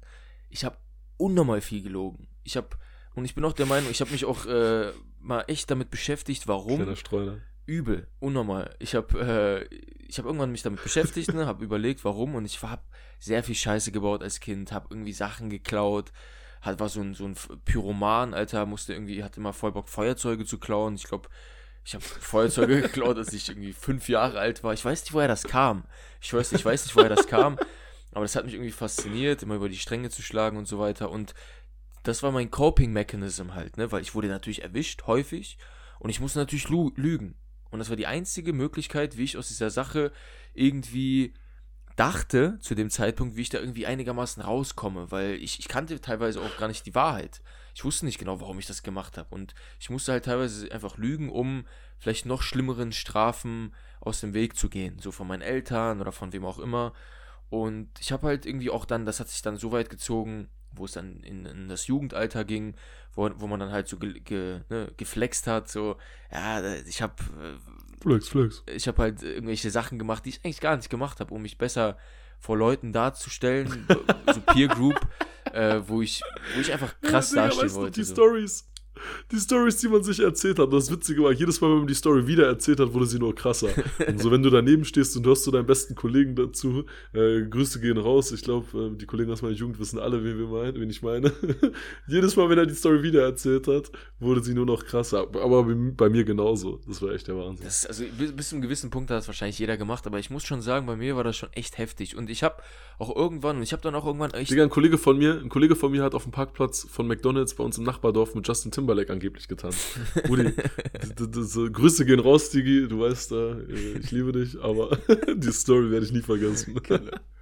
Okay, ich, ich, ich könnte jetzt kein, ich weiß gar nicht, ich könnte bestimmt irgendwelche Beispiele raushauen, aber ich kann mich gerade nicht äh, perfekt dran erinnern. Aber es war schon auch crazy. Vielleicht nicht Justin Timberlake auf Parkplatz crazy, aber schon auch sehr crazy so. Und lustigerweise, ich habe irgendwann aufgehört und ich bin auch irgendwann, ich bin auch sehr straight irgendwann. Ich habe irgendwann mir gesagt, ich werde auf gar keinen Fall mehr lügen, vor allen Dingen nicht, um mich besser zu stellen. Und das kam vor allen Dingen, weil ich da, weil ich sehr stark irgendwie an Karma glaube. Ich bin der Meinung, man sollte immer so gute Sachen machen, weil mhm. das Universum, wenn du schlechte Sachen machst, du wirst irgendwann dafür bestraft. Zu Recht. Und ich wurde häufig bestraft, weil ich mich besser darstellen wollte als andere, weil ich gelogen habe, vielleicht auch auf Kosten anderer, das was das noch schlimmer machen würde, so. Und ich wurde auch dann vom Leben meiner Meinung nach, so das ist jetzt eine Retrospektive, wie ich mir das erklärt habe, wurde ich dann auch bestraft und deswegen habe ich dann irgendwann aufgehört, auch wirklich zu lügen. Äh, habe auch, ich habe wie gesagt als Kind geklaut, als Jugendlicher geklaut, habe nie wieder irgendwas Unrechtmäßiges in der Hinsicht gemacht und ähm, auch vor allen Dingen jetzt, John Peterson hat mir das jetzt auf intellektueller Ebene erklärt, warum das so ist. Und ich hatte das damals schon so für mich aus diesem Karma-Grund habe ich dann damit aufgehört. Fand ich auch dick interessant, ähm, weil als ich das gelesen habe, dachte ich mir, Digga, es ist interessant, weil ohne es intellekt... Was genau? Also, wie erklärt er das? Er erklärt das im Endeffekt, dass du diese, dass es deine eigene Wahrheit ist, die du, die du, die, weiß ich gar nicht, Digga. Ich, ich kann das jetzt nicht. John Peterson, wenn man dieses Buch liest, es ist unfassbar schwer, das in seinen eigenen Worten, geschweige denn in seinen Worten, irgendwie wiederzugeben. Ich bin der Meinung, es hat irgendwie argumentiert das so ein bisschen von dieser Integrität aus, dass man integer, integer sein soll und dass man im Endeffekt sich selber belügt. Und wenn man sich selber belügt, ist man, wie du schon gesagt hast, ist das so der erste Schritt in das Chaos. Warum ist es das, der erste Schritt in das Chaos? Weil Wahrheit ist Struktur, Wahrheit ist das Beste, so was du machen kannst. Und das Gegenteil ist halt einfach Lügen und, und diese Spirale in das Destruktive, in die Hölle dann so. Aber das wird dem natürlich nicht gerecht, wie er das argumentativ darstellt. Das äh, ist ganz anderes Level. Aber ja, genau, so, so viel dazu nochmal zu der Regel. Aber jetzt nochmal zu der Frage. Ähm, ich beschränke mich nur auf eine, auf eine Regel, über die wir noch gar nicht geredet haben. Und auch nur aus dem Grund, weil ich nochmal in das Buch geschaut habe und habe ich am meisten markiert. Und ich kann mich daran erinnern, ich war einfach wirklich, und dieses, diese, dieses Kapitel, das werde ich, glaube ich, das werde ich wirklich studieren. Wirklich studieren bis auf den letzten, auf das letzte Wort. Und zwar Regel 7, frei übersetzt. Ähm, tu, was sinnvoll ist und nicht das, was zweckmäßig ist. Ich glaube, do what is meaningful not what is uh, ex expedient, oder wie war das? Ja, yeah, per, uh, pursue what is meaningful, not what is expedient. expedient genau, so. Und ähm, warum, das würde jetzt wieder den Rahmen sprengen, aber das ist halt einfach so für mich dieses, wirklich dieses Gegenmittel zu dieser, wa warum mache ich Dinge, warum habe ich sie in der Vergangenheit so gemacht und warum habe ich vielleicht Dinge nicht so gemacht und ich bin jetzt irgendwie so auch in den letzten Jahren so einem Punkt angekommen, wo ich ganz gerne herausfinden möchte, worüber wir auch schon geredet haben. Was ist für mich das, worauf ich mich festlege? Warum ist das so? Weil es für mich sinnvoll ist. Vielleicht ist es für andere gar nicht so sinnvoll. Vielleicht, wenn ich mit dir darüber rede, bin ich voll enthusiastisch und keine Ahnung. Und du feierst das, aber du kannst es nicht so teilen. Weil du das halt nicht so greifen kannst oder nicht so krass feiern, feiern kannst, wie, wie, wie ich das tue. Aber jeder hat das ja. Und jeder, für jeden ist das seine, für jeden ist das irgendwie individuell sinnhaft und sinnvoll. Es gibt natürlich auch Sachen, die sind generell sinnvoll, aber es sind vor allen Dingen viele Sachen, die für einen selber sinnvoll sind. Welche Werte man da auch mit assoziiert und vertritt und so weiter und so fort. Aber ich finde dieses Kapitel, welche Geschichten der dann auch dann also zu Rate nimmt und auch von seiner klinischen äh, von seiner klinischen Beratung, also er ist ja klinischer Psychologe und von diesen ganzen Sessions mit seinen Patienten, da ist so eine Masse an krassen Gold Nuggets drin, äh, wo ich mir einfach dachte, Digga, das ist unglaublich. Dieses Kapitel sollte echt jeder einmal lesen, um sich damit mal zu beschäftigen, so. Und ähm, ja, das ist auf jeden Fall mein, mein, äh, meine Interessant. Digga. Interessant, Digga. Ich, ich habe nochmal reingeblättert, ich war mir nicht ganz sicher. Aber tatsächlich habe ich genau in diesem Kapitel einen Widerspruch gehabt, der hat mich unnormal abgefuckt. Echt? Okay. ja, Digga. Ich habe da mit meinem äh, Kollegen, meinem Mitbewohner, mit dem du zusammen in Lissabon warst, Grüße gehen raus, habe ich ab, Polt, da Digga? auch drüber geredet. Ich hoffe, du hörst zu. Ja, Mann. Was geht da? Ja, und ich muss sagen, wir haben es noch nicht ganz aufgelöst bekommen, aber lass uns da mal lieber nach dem Podcast drüber äh, reden, weil das wird es auf jeden Fall sprengen. genau, aber da hilft doch schon mal. Ich finde, da können wir das doch ganz gut jetzt zum Ende schwenken. Mhm. Und zwar, lieber Michael, wir haben ja hier ein, zwei, vielleicht auch drei Zuhörer. Vielleicht auch noch die eine oder andere Zuhörerin dazu. Und die haben jetzt die ganze Zeit gehört, wie wir über das Buch babbeln, viel länger als sonst in einem Podcast. Jetzt ist natürlich die Frage, wenn die sich jetzt das bis hierhin gegeben haben. Respekt auf jeden Fall. Grüße gehen raus an euch alle. Ja, man, eine Stunde zwanzig uns beiden oder fast uns beiden beim Babbeln zuhören. Warum sollten denn diese wundervollen Zuhörer, die besten EU-West, jetzt noch dieses Buch lesen, nachdem sie schon so viel von uns darüber gehört haben? Digga, aber das ist einfach ein krasses Buch. Es ist einfach äh, die Art und Weise, wie Jordan Peterson Dinge aufschreibt, was für eine kristallklare Herangehensweise er hat, das ist beeindruckend grundsätzlich. Und wenn man dem nur fünf Sätze folgt, versteht man das sofort. Und ich glaube, das ist auch so dieses, dieses, dieses, ähm, warum er so krass gehypt wird, auch genau deswegen, weil er das kann. Das kann nicht jeder, das können Leute, die das, wie er, seit er zwölf Jahre alt ist, sich komplexen Themen angenommen hat und das halt wirklich auf die Spitze getrieben hat und wirklich da reingegangen ist und sein Leben im Endeffekt sacrificed hat, so, äh, um, um, um das. Fanboy, Fanboy, Fanboy geht es, raus. Es, es, es ist einfach so, Digga. Ehre wem Ehre gebührt, unabhängig davon, das kann man nicht diskreditieren. Das ist einfach krass. Das ist jeder, der seinem, seinem Leben wirklich da irgendwie von, von Kindheitsalter in irgendeine Richtung, ja, wie sagt man, nicht sacrifice, es auf Deutsch heißt, geopfert hat, genau so geopfert hat, dem gebührt einfach Ehre und der hat es einfach, der hat es einfach drauf. So, und das hat er in diesem Buch in einer für den, für den Leser oder Zuhörer, je nachdem, Art und Weise heruntergebrochen, die einfach verständlich ist, zum größten Teil, und unglaublich wichtig, vor allen Dingen in der heutigen Zeit. Vor allen Dingen in der heutigen Zeit, getrieben durch Ideologien, getrieben von sehr, sehr nicht wirklich fundierten Sachen in Zeiten, wo Medienpropaganda herrscht, in Zeiten von äh, einer sehr, sehr auch einer, in, einer, in einer Landschaft, wo wirklich, wo du drauf aufpassen musst, wie du redest, was für Wörter du benutzt, wen du offendest, äh, wenn du, wenn du in irgendwie in irgendeiner Weise ähm, beleidigen könntest, obwohl du es gar nicht tust, obwohl du eigentlich nur deine Meinung preisgibst. In diesen Zeiten sollte man sich damit wirklich mal für sich auseinandersetzen, mal reingehen und man kann nur besser oder, oder sicherer mit einem schöneren Gefühl da rausgehen, weil es einfach extrem interessant ist und man viele, viele Antworten kriegt. Man kriegt viele Antworten. Ich glaube, das ist jetzt, damit lasse ich dann auch, ähm, man kriegt viele Antworten auf viele Fragen, die man sich aktiv in seinem Leben mal gestellt hat oder die man gar nicht großartig jemals in einer Frage formuliert hat. Wo, wo man es gar nicht wusste, dass man diese Frage hat. Und das ist teilweise noch viel krasser. Das ist so meine Antwort darauf. Ähm, genau. Und, aber gut, da komme ich gleich drauf, weil das ist dann die letzte Frage, die wir uns dann stellen.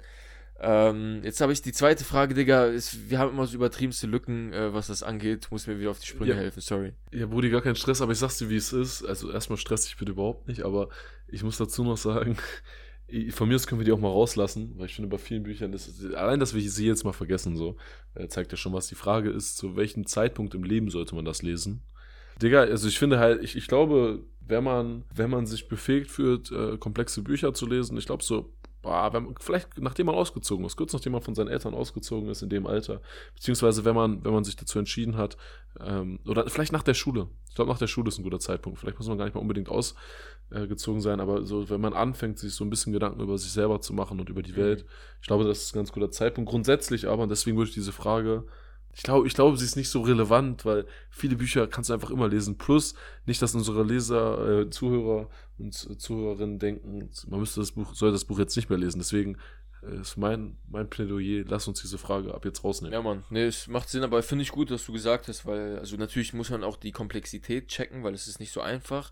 Plus auch an alle, die das jetzt bis jetzt Ja, äh, zugehört, äh, bis, bis jetzt uns zugehört haben, wenn, wenn ihr, und das legen wir euch offensichtlich sehr stark ans Herz, wenn ihr euch mal Bock habt, dieses Buch äh, an, zu beschaffen, bitte, jeder, der dem Englischen einigermaßen mächtig ist, oder auch nicht, aber versucht es wenigstens auf Englisch, weil ich habe gehört, und auch das könnt ihr mal bei Amazon, wenn ihr, wenn ihr drauf geht, ähm, die deutsche Übersetzung soll echt sehr, sehr grottig sein. Und ähm, das wird dem nicht gerecht. Und das ist wirklich dann auch äh, schon fast, also viele haben das als respektlos, diese Übersetzung betitelt, also haben das so als äh, respektlos bezeichnet, weil die halt einfach katastrophal ist. Ich kann es aber auch verstehen, Digga. Es ist halt auch schwer zu. Ich habe vorhin mal so einen Absatz bei Diepel reingehauen. Digga, Diepels Übersetzung war noch nie so schlecht. Also er schreibt halt auch echt in einem komplexen Englisch so, und das muss man dazu Ja, sagen. das also, es wird den Übersetzer nicht leicht gemacht, aber äh, ja, holt euch ja lieber auf Englisch. Ja, gut, lieber Michael. Also, mein Jutster, jetzt kommt die alles entscheidende Frage.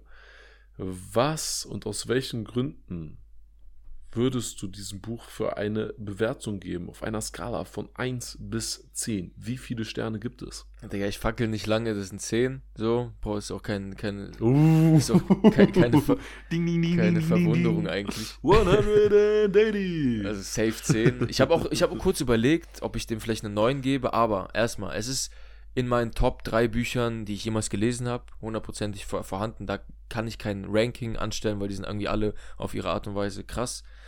Äh, schon allein deswegen, die sind alle 10 bei mir. So, ähm, der einzige Grund, warum ich überlegt habe, und das hat mich, ich habe nämlich, nachdem ich dieses Buch fertig gelesen habe, weil Franz sich ein bisschen Zeit gelassen hat dieses Mal, verständlicherweise, ähm, habe ich dann das zweite Buch, also die, die, dieses Beyond Order, habe ich das äh, Buch auch noch gelesen. Und irgendwann ist es halt einfach echt sehr komplex, ihm zu folgen. Und warum ist es komplex? Und das, das, das muss man sich wirklich, das, man muss nur ein paar Seiten sich anschauen. Der ist, der ist, der ist so viel in seinem Kopf, das merkt man einfach auch, wenn er redet. Da ist so viel in seinem Kopf, der redet, redet, redet, hat einen, einen stringenten Zusammenhang im Endeffekt. Dann fällt ihm irgendwas ein, was extrem wichtig gerade in diesem Punkt ist, was auch erwähnenswert ist. Das packt er in dem Buch immer in Klammern.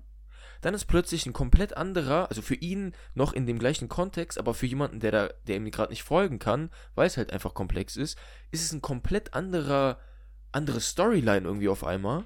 Dann ist die Klammer zu Ja, und danach äh, ge- geht's weiter so. Und das ist in jeder auf jeder Seite fast ist das im Endeffekt sein sein sein Stil und das macht es auch so komplex. Und das macht es dann auch irgendwann es fuckt einfach irgendwann ab Digga weil es liegt auch wahrscheinlich daran dass ich so dumm also zu hängen geblieben bin noch dass ich das nicht so nachvollziehen kann. Aber das ist irgendwann anstrengend und das war der einzige Grund warum ich irgendwann überlegt habe vielleicht gebe ich ihm doch eine 9 aber das hat ja mit ihm nichts zu tun und mit dem Buch nichts zu tun, es hat ja nur mit mir was zu tun. Ähm, und ich feiere es halt einfach äh, sehr, sehr krass auch. Äh, ja, Mann, und deswegen 10, weil es einfach auch Rules sind, tatsächlich, auch aus diesem Grund. Es sind Regeln und jeder sollte sich mal dieses Buch, ähm, sich damit irgendwie so ein bisschen auseinandersetzen oder sich mit diesen Ideen wenigstens beschäftigen oder mit Kollegen reden, wie du es mit äh, deinem Kollegen, also mit unserem Kollegen gemacht hast, ähm, irgendwie sowas machen.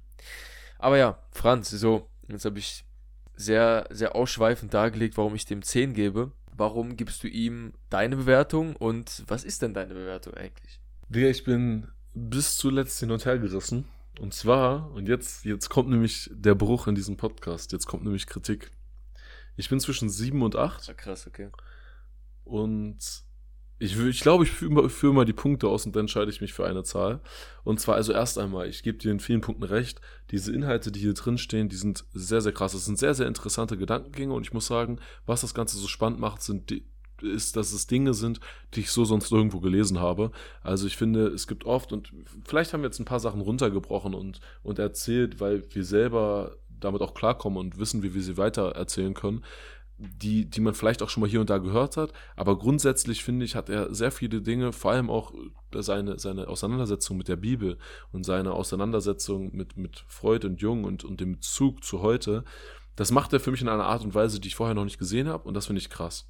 Plus, ich habe halt immer im Kopf, äh, wie er redet und der Typ ist halt rhetorisch absolut krass und das ist ein Skill, den ich selber sehr, sehr bewundere. Dementsprechend, das, das schwingt für mich da auch immer mit. Aber und jetzt kommen für mich tatsächlich einige Punkte, die ich, die ich kritisieren muss. Zum einen finde ich, ist seine Argumentation nicht immer ganz schlüssig. Also ich finde seine, seine Argumente, er, er holt manchmal sehr weit aus, wie du schon gesagt hast, und springt zwischen verschiedenen Punkten und man verliert sich manchmal so ein mhm. bisschen. Und das Problem ist, dass er manchmal als, als Ursprung für seine Argumentation nimmt er eigene Gedankengänge von sich selbst, stellt es aber sehr so da, als wäre es jetzt Science. Beispielsweise, äh, wie du ja auch schon gesagt hast und ich auch schon, was wir auch loben, was wir interessant finden, dass er biblische Geschichten nimmt und die und, und daraus Dinge ableitet auf die menschliche Psyche. Das Problem ist dabei, und, und das Ding ist halt in der, in der, in der, in der na, Kombination damit, dass er ein klinischer Psychologe ist und eine Professur für Psychologie gehalten hat, neigt man dazu, ihm sehr vieles zu glauben. Und er stellt es für mich immer sehr wie eine krasse Wahrheit dar. In meinen Augen ist es aber so, er hatte einen sehr interessanten Gedankengang und äh, so wie er es darstellt, klingt es sinnvoll, aber in meinen Augen kann man nicht auf Basis von einer biblischen Geschichte und er, er führt ja auch aus, warum er diese Geschichten als Basis nimmt und, und dass da, dass es einfach die Geschichten sind, die wir uns schon immer erzählen und die würden wir uns nicht schon immer erzählen, wenn es nicht genau die sind, die uns catchen und da viel Wahrheit noch drinstecken. Aber mir ist das einfach teilweise Darstellungen von, von Science, die man aber nicht hundertprozentig als Science darstellen kann. So, das ist mir zu absolut dafür, dass man es nicht so absolut sehen kann. Und darüber hinaus, und das ist mir jetzt auch aufgefallen, als ich mal mit anderen Leuten über Themen geredet habe, die Peterson behandelt, die, auf denen ich selber nicht so bewandert bin, aber die, die, die ich interessant fand, als er sie angekratzt hat. Und zwar, dass er teilweise bei Science anscheinend auch ein bisschen Cherrypicking betreibt. Also er sucht sich manchmal direkt Beispiele raus, um einen Punkt zu machen, aber er geht, er geht wirklich in, in eine explizite Richtung. Und ich habe da mit einer Person geredet, die meinte zu mir, äh, yo, aber in den anderen Sachen äh, ist das eigentlich gar nicht so und das würde eigentlich sogar dagegen sprechen. Ähm, vielleicht um mal, oder, oder, auch allgemein, mir fehlen manchmal einfach so Quellen. Beispielsweise, ich habe vorhin ja den Punkt genannt mit, ähm, ja, was war das? Ah, genau. Dass man sich selber so behandeln soll wie jemanden, für den man verantwortlich ist. Und er sagt ganz am Anfang, 50% der Leute nehmen nicht die, Medi die Medikamente, die einem, äh, die einem vom Arzt verschrieben werden. Aber wenn wir Haustiere haben, geben wir denen viel mehr. Und das Witzige ist, für diesen ersten Punkt hat er eine Quelle angeführt, für den zweiten aber nicht. Und wenn er, wenn er da keine Quelle hat, ich finde, das, das wirkt dann so random, ja, also wir wissen das ja alle, ne? Das macht man so. Und dann ist das wie so, so ein Common Knowledge, was man als Basis eines Arguments verwendet. Das finde ich, ist halt gerade, wenn man so einen wissenschaftlichen Anspruch hat, den er hat, dann, dann fehlt mir da etwas. Und das zweite und der zweite Punkt, den hast du angerissen und den will ich aber gerne nochmal ausführen mit einem Beispiel, ist, wie, wie krass er abschweift in Kapitel 2, ich habe die Seiten nicht gezählt, aber ungelogen, ich bin mir ziemlich sicher, dass er für den Hauptpunkt ungefähr ein Fünftel der Seiten verwendet, vielleicht sogar noch weniger, und der Rest sind Zeitpunkte, die er versucht klarzumachen, wo er aber nicht so richtig auf den Punkt kommt. Also nur um das mal darzustellen, ich habe mir mal wirklich die, die, die Struktur dieses Kapitels, habe ich mal auseinandergenommen. Und wie gesagt, ich finde das Kapitel an sich interessant und auch die, die, die, die Regel an sich, dass man für sich, sich selber so behandeln sollte wie eine Person, für die man verantwortlich ist, finde ich super. Aber jetzt einfach nur mal so für alle Leute, damit sie diese Konfusion, die ich meine, verstehen können. Er fängt an mit einem Hauptpunkt, ne, der eben dieser ist, dass wir uns äh, um uns selber eben so kümmern sollen. Dann fängt er auf einmal an, darüber zu reden, ähm, dass, und führt das auf zwei Seiten aus, dass wie, wie wir unser Leben was wir alles erfahren können, dass man das immer besser in Geschichten packen kann als in wissenschaftlichen Beschreibungen. Um dann eben weiterzugehen und zu sagen, und für mich ist das schon mal okay, krass, in dem Zusammenhang, nicer Side-Fact, aber zwei Seiten finde ich sind recht viel dafür. Dann auf einmal fängt er an, grundsätzliche Definition von Chaos und Ordnung zu geben, was ja für ihn ein grundsätzliches Konzept ist, um dann darauf hin, äh, dahin zu gehen, zu sagen, wie Maskulinität und Femininität in dieses Konzept von Chaos und Ordnung passen im nächsten Schritt auf einmal äh, fängt er an, und, und ich muss sagen, an diesem Punkt war schon für mich so, okay, aber was hat das jetzt mit dem ursprünglichen Punkt zu tun? Da kommen noch andere Punkte, auf einmal erzählt er die Geschichte von Adam und Eva und ich denke mir nur so, Bro, wo willst du hin? Äh, dann, dann irgendwann konkludiert er und sagt halt, ja, die Geschichte von Adam und Eva zeigt uns, dass wir Menschen Bewusstsein haben und andere Tiere nicht und das unterscheidet uns von Menschen und versucht dann von diesem Bewusstseinsaspekt wieder den, den, den Schweif zu bekommen und zu sagen, warum wir ähm, uns selber so behandeln sollten wie, wie andere. Wir sind auch die Einzigen, die das bewusst machen können. Und wir sind auch die Einzigen, die richtig evil sein können, weil wir das bewusst machen können. Aber Bro, warum schreibst du dann noch sechs Seiten die Geschichte von Adam und Eva? Das wäre, um diesen Punkt zu machen, hier absolut nicht notwendig gewesen. Das ist eine interessante Geschichte, aber es hat mich einfach verwirrt. Und wenn ich manchmal fünf Seiten gelesen habe oder zehn Seiten, weil ich gerade am Tag nicht mehr geschafft habe, dann war ich manchmal verwirrt und ich wusste schon gar nicht mehr, in welcher Regel ich gerade bin. Genau, so. Mhm. Sorry für, die, für das Ausschweifen, aber ich, muss, ich will das nochmal betonen, weil wir sehr positiv die ganze Zeit über ihn geredet haben. Aber ich muss sagen, und das ist auch eine Sache, die, die du, glaube ich, gut runtergebrochen hast, der Typ ist so sehr in seinem Kopf und möchte diese ganzen Gedanken alle so sehr rausbringen, dass er in meiner, in meiner in meiner, von meiner Perspektive aus, würde ich sagen, er nicht der, er, er könnte Dinge einfacher für Leute runterbrechen noch. Und das wäre, für mich, um einen bestimmten Punkt zu machen, sogar angemessener. An anderer Stelle, finde ich, könnte er so ausschweifend werden, aber ich finde, er wird an zu vielen Stellen ausschweifen. Und das finde ich einfach sehr anstrengend beim Lesen. Mhm. So. Und damit kommen wir jetzt zu meiner Bewertung. Nichtsdestotrotz, wie gesagt, Motherfucker, also krasse Gedanken, die ich sonst irgendwo so lebe, aber aufgrund dieser Punkte, und deswegen komme ich jetzt doch wieder zu mir zurück, weil als ich dich gerade gehört habe, bin ich schon wieder mehr zu 8 tendiert, aber genau aus diesen Punkten habe ich mir eigentlich vorgenommen, die 7 zu geben, und ich wusste, das ist ein Kontrast zu dir, aber ich werde es jetzt trotzdem machen. Aus diesen Punkten tatsächlich gibt es von mir eine 7, dennoch, aber alleine auf der, aufgrund der Gedankenstrukturen, und das ist jetzt für mich so ähnlich wie Brief. Brief fand ich nicht so krass intellektuell anspruchsvoll, aber ich fand auch, dass da die Struktur ein bisschen den Inhalt kaputt gemacht hat. Und das finde ich ist hier auch so. Es ist mir zu wenig strukturiert, zu viel Springen, plus es wiederholt sich sehr viel, sehr oft. Das habe ich ja vorhin auch gesagt, dass ich für mich viele Sachen an gleicher Stelle runterbrechen lassen und er gibt dann manchmal auch so Advice, wie man es machen kann. Und diese Advice ist sehr oft sehr ähnlich. Ähm, Genau, mhm. deswegen von mir hier mit sehr langem Ausschweifen eine 7, aber ich hoffe, das war hilfreich zum Verständnis. Nee, war, war, war interessant auch von mir, weil ich bin halt Fanboy, ne? So, ich muss, ich brauche auch, also es, es, es war sehr wichtig äh, oder interessant, besser gesagt, für mich, auch deine Sichtweise zu hören darauf. Ich, ich könnte, oder wir könnten jetzt natürlich noch weiter darüber reden und ein paar Dinge relativieren, oder ich glaube, ich könnte sie einigermaßen relativieren, was das angeht. Ähm, aber ich möchte mich nur auf eine Sache beschränken und zwar dieses, dieses, diese Herangehensweise, wie er da herangeht und dass er teilweise mit irgendwelchen biblischen Geschichten um die Ecke kommt und so weiter und das übertrieben ausschweift.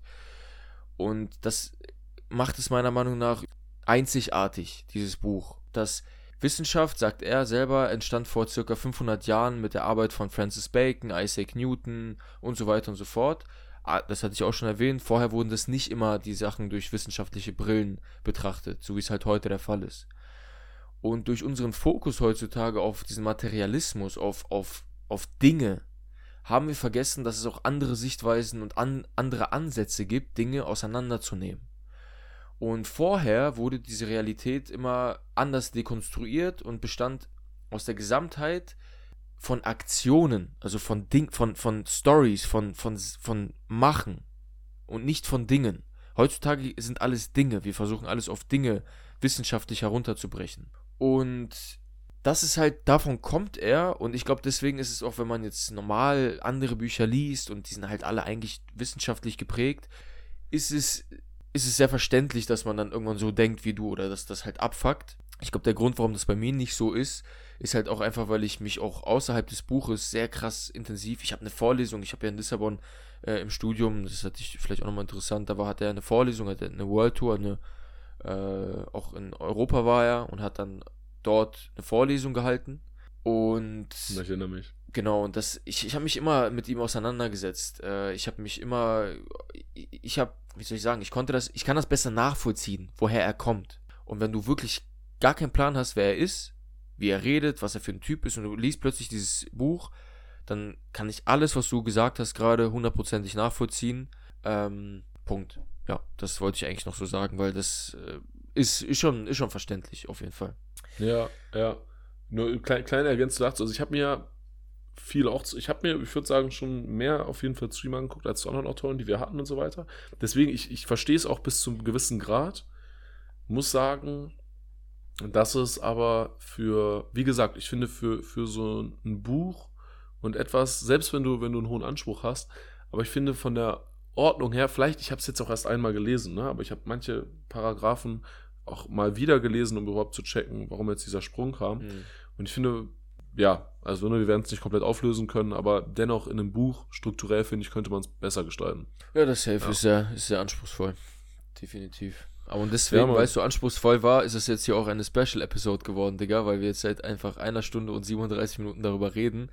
Und ähm, ja, das, das ist das erste Buch in diesem Jahr, was wir in diesem Jahr gelesen haben, weil das andere haben wir in diesem Jahr zwar aufgenommen, Scheiße, aber haben das, Stimmt, äh, haben das, das ist das erste Buch in diesem Jahr. Dementsprechend hätten wir natürlich im Vorfeld sagen können, aber jetzt, äh, weil es sich anbietet, ist es eine Special Episode geworden. aber die Leute sehen das doch, die Leute sehen das doch direkt. Wir, wir kündigen das an bei. Ah, Tatsache, genau. So. Es ist, es ist eine ganz, ganz spezielle Episode von unserem Podcast.